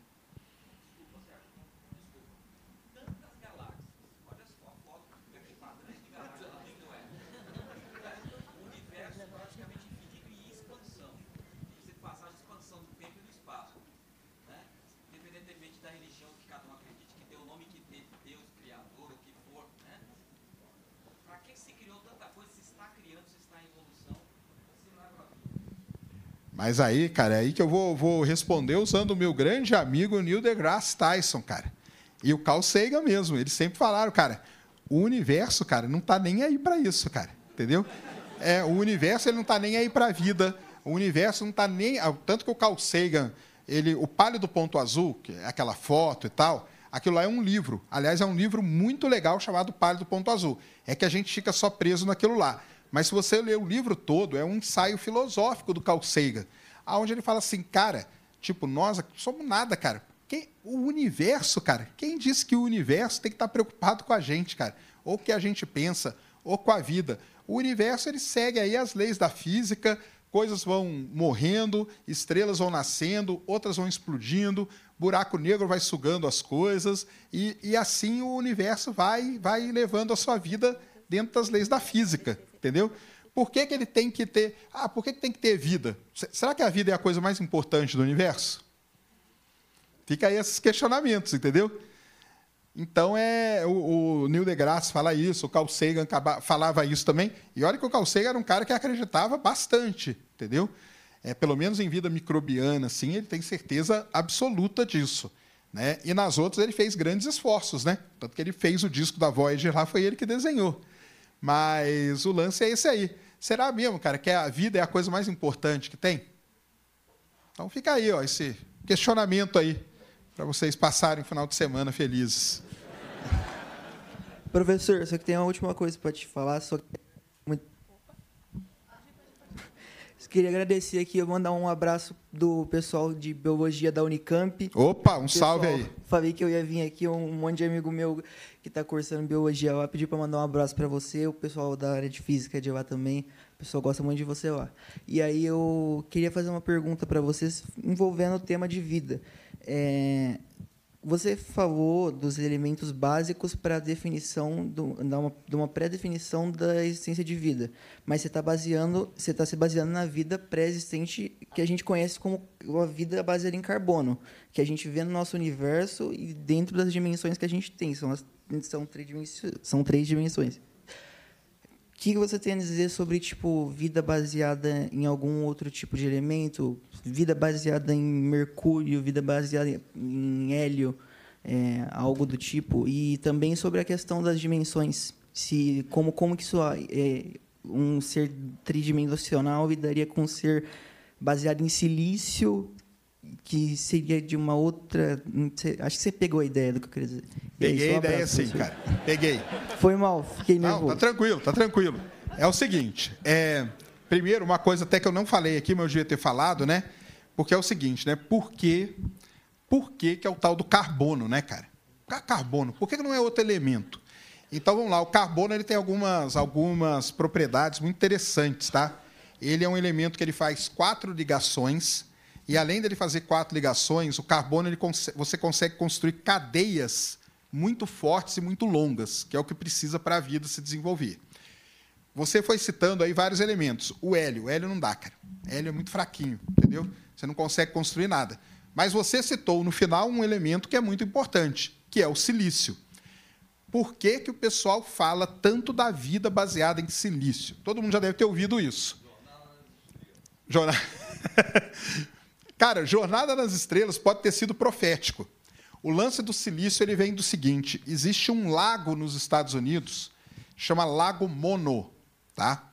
Esse Lago Mono, ele é um lago que ele tem condições ali que são terríveis para a vida como a gente conhece, baseada em carbono. Ele é muito ácido. Ele, cara, a, a carbono ela não sobrevive naquele lago.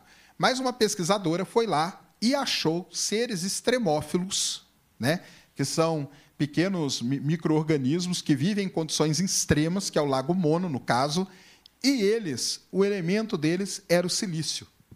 Então, toda essa história do silício, embora tenha jornada nas estrelas, por isso que eu falei que ele foi profético, que muito antes desse estudo no Lago Mono, lá no, no Jornada nas Estrelas já se falava disso.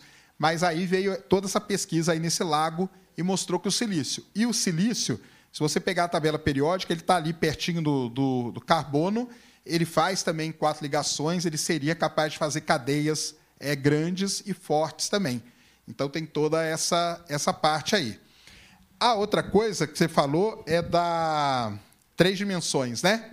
Da vida, mas você está querendo dizer o quê? De seres é, transdimensionais?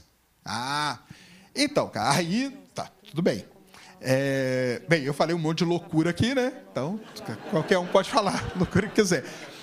Não, porque quando a gente pega para estudar esse lance de vida no universo e até mesmo ler esses caras aqui, todos eles estão baseados em coisas da física. O próprio Aviloeb, né? Ele fala assim, cara, não tem como. Uma nave entrou na atmosfera, cara. Ela entrou na atmosfera.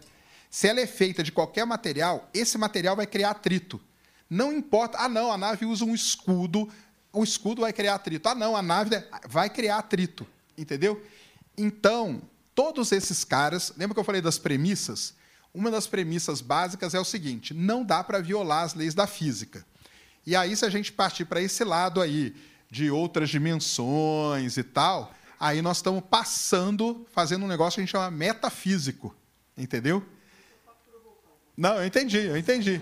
Mas é não, é porque tem essa discussão. Ah, não, será que não podem ser seres dimensionais de outra, né? Que, que vi.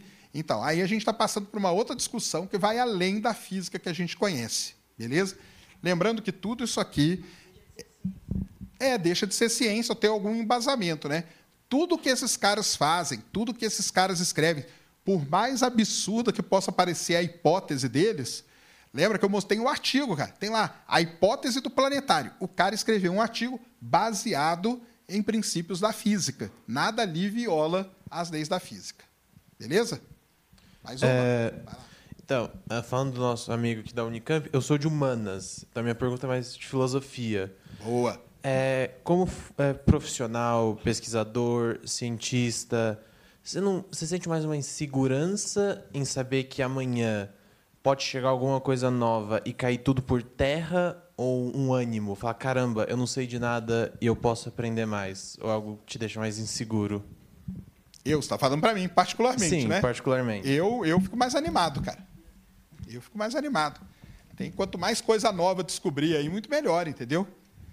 Muito melhor. Então, a gente até fala ah, matéria escura, energia escura, entendeu? São descobertas. A gente pode descobrir, o que eu brinco hoje é o seguinte, né, cara? Em 19... Acabou de fazer 100 anos que a gente descobriu que tinha galáxia no universo. Né? Até 1923 não existia galáxia, a gente não sabia que era galáxia. Existia, mas a gente não sabia o que, que era.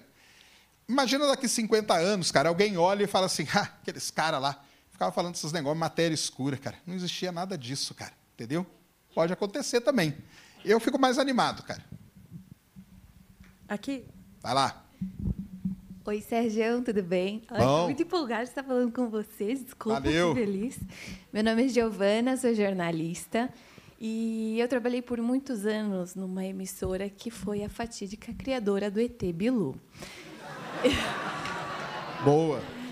Então, eu queria saber a sua opinião é, sobre o espaço que a imprensa dá para esse tipo de assunto. Se você acha que melhorou, É, lá eu fiz minha parte, você inclusive participou de várias entrevistas, então eu sempre tentei colocar Sim. os assuntos de ciência no canal. Mas, de qualquer forma, eu queria saber a sua opinião, se você acha que melhorou ou que piorou. Muito boa pergunta. Eu acho que eu acho que melhorou para caramba. Igual eu falei, né? O Fantástico mostrou num domingo à noite a autópsia de um ET. Tanto que anos depois eles tiveram que pedir desculpa daquilo que eles tinham feito, né? Mas eles deixaram ali porque o canal, né, você vai saber melhor que eu, ele quer audiência. Imagina lá o Cid Moreira. Pessoal, fique aí, porque vocês não podem perder a autópsia de um ET. Cara, todo mundo largou tudo que estava fazendo naquele domingo e foi, cara, autópsia de um ET? Cara, nós vamos ver esse negócio, entendeu? Então, assim, eu acho que hoje tem uma, uma responsabilidade muito maior e eu acho também que talvez pode até ser uma geração de jornalistas, tipo a sua geração, entendeu? Que o pessoal fala assim, cara, eu não vou falar um absurdo por aí, entendeu? Porque depois eu vou ser cobrado por esse absurdo que eu falei. Como que eu vou me defender? Então, deixa eu ir atrás. Então, o pessoal hoje tem me chamado bastante, tem chamado o Pedrão, o Pedro Palota, que vocês conhecem também, tem chamado essa galera para ir. Ah, vamos falar de foguete. A gente passou por, por momentos aí complicadíssimos, entendeu? Por exemplo, o Elon Musk lançou um foguete. Ele sabia que o foguete ia explodir. O mundo inteiro sabia que ia explodir e a manchete é Elon Musk explode foguete, fica desesperado e não sei o quê. Cara, quer dizer, ele fez para explodir o negócio, entendeu? Então, eu acho que melhorou e eu acho que a tendência é melhorar muito mais também. E até no meio jornalístico, né, não podemos deixar de, de citar, a gente tem grandes pessoas que trabalham com astronomia e tal. O Salvador, grande Salvador Nogueira, Filipão, isso aí, é, Filipão, o grande Salvador Nogueira, que é jornalista também, o Cássio, né, o Cássio Barbosa também. Então tem essa galera aí, eu acho que melhorou bastante, a tendência é melhorar mais. É isso? Foi? Galera, é, não dá porque a gente tem que entregar, que senão nós vamos. Entendeu? Obrigadão a todos aí. Queria agradecer a todos que, que tiveram aí. Agradecer a Insider, ó. Você viu que legal? A Insider fez uma agora, ó. Personalizada, a galera aí que ganhou Insider, né? É o seguinte, Tech T-shirt, as camisetas da Insider têm uma tecnologia gigantesca embarcada. O pessoal teve lá no estúdio, foi legal pra caramba também. Então, é o seguinte, você pode entrar aí na Insider Store e hoje usar o cupom é Sacane Responde, tá? Você vai ter 15% de desconto e lá no site já tem desconto. Então, se você usar e tiver alguma coisa que tem desconto, o seu desconto pode chegar a até 40% no, nos itens aí da Insider. Então, vamos lá, que a Insider está aí com a gente desde o início, nunca abandonou a gente, nunca abandonou a gente do Flow, né, Igão? Está sempre com a gente, é legal pra caramba. É um pessoal gente boa, é um pessoal que investe não só nesse tipo de comunicação, mas investe em tecnologia também. Então, agradecer demais a Insider que está aí sempre com a gente. E agradecer vocês todos aí que resolveram aí sair de casa em sabadão para vir aqui. Valeu demais, viu, pessoal? Obrigado.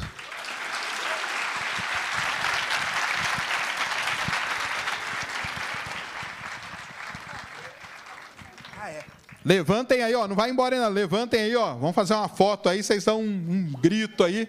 O grito não vai sair na foto. Mas só para vocês ficarem empolgados para tirar foto.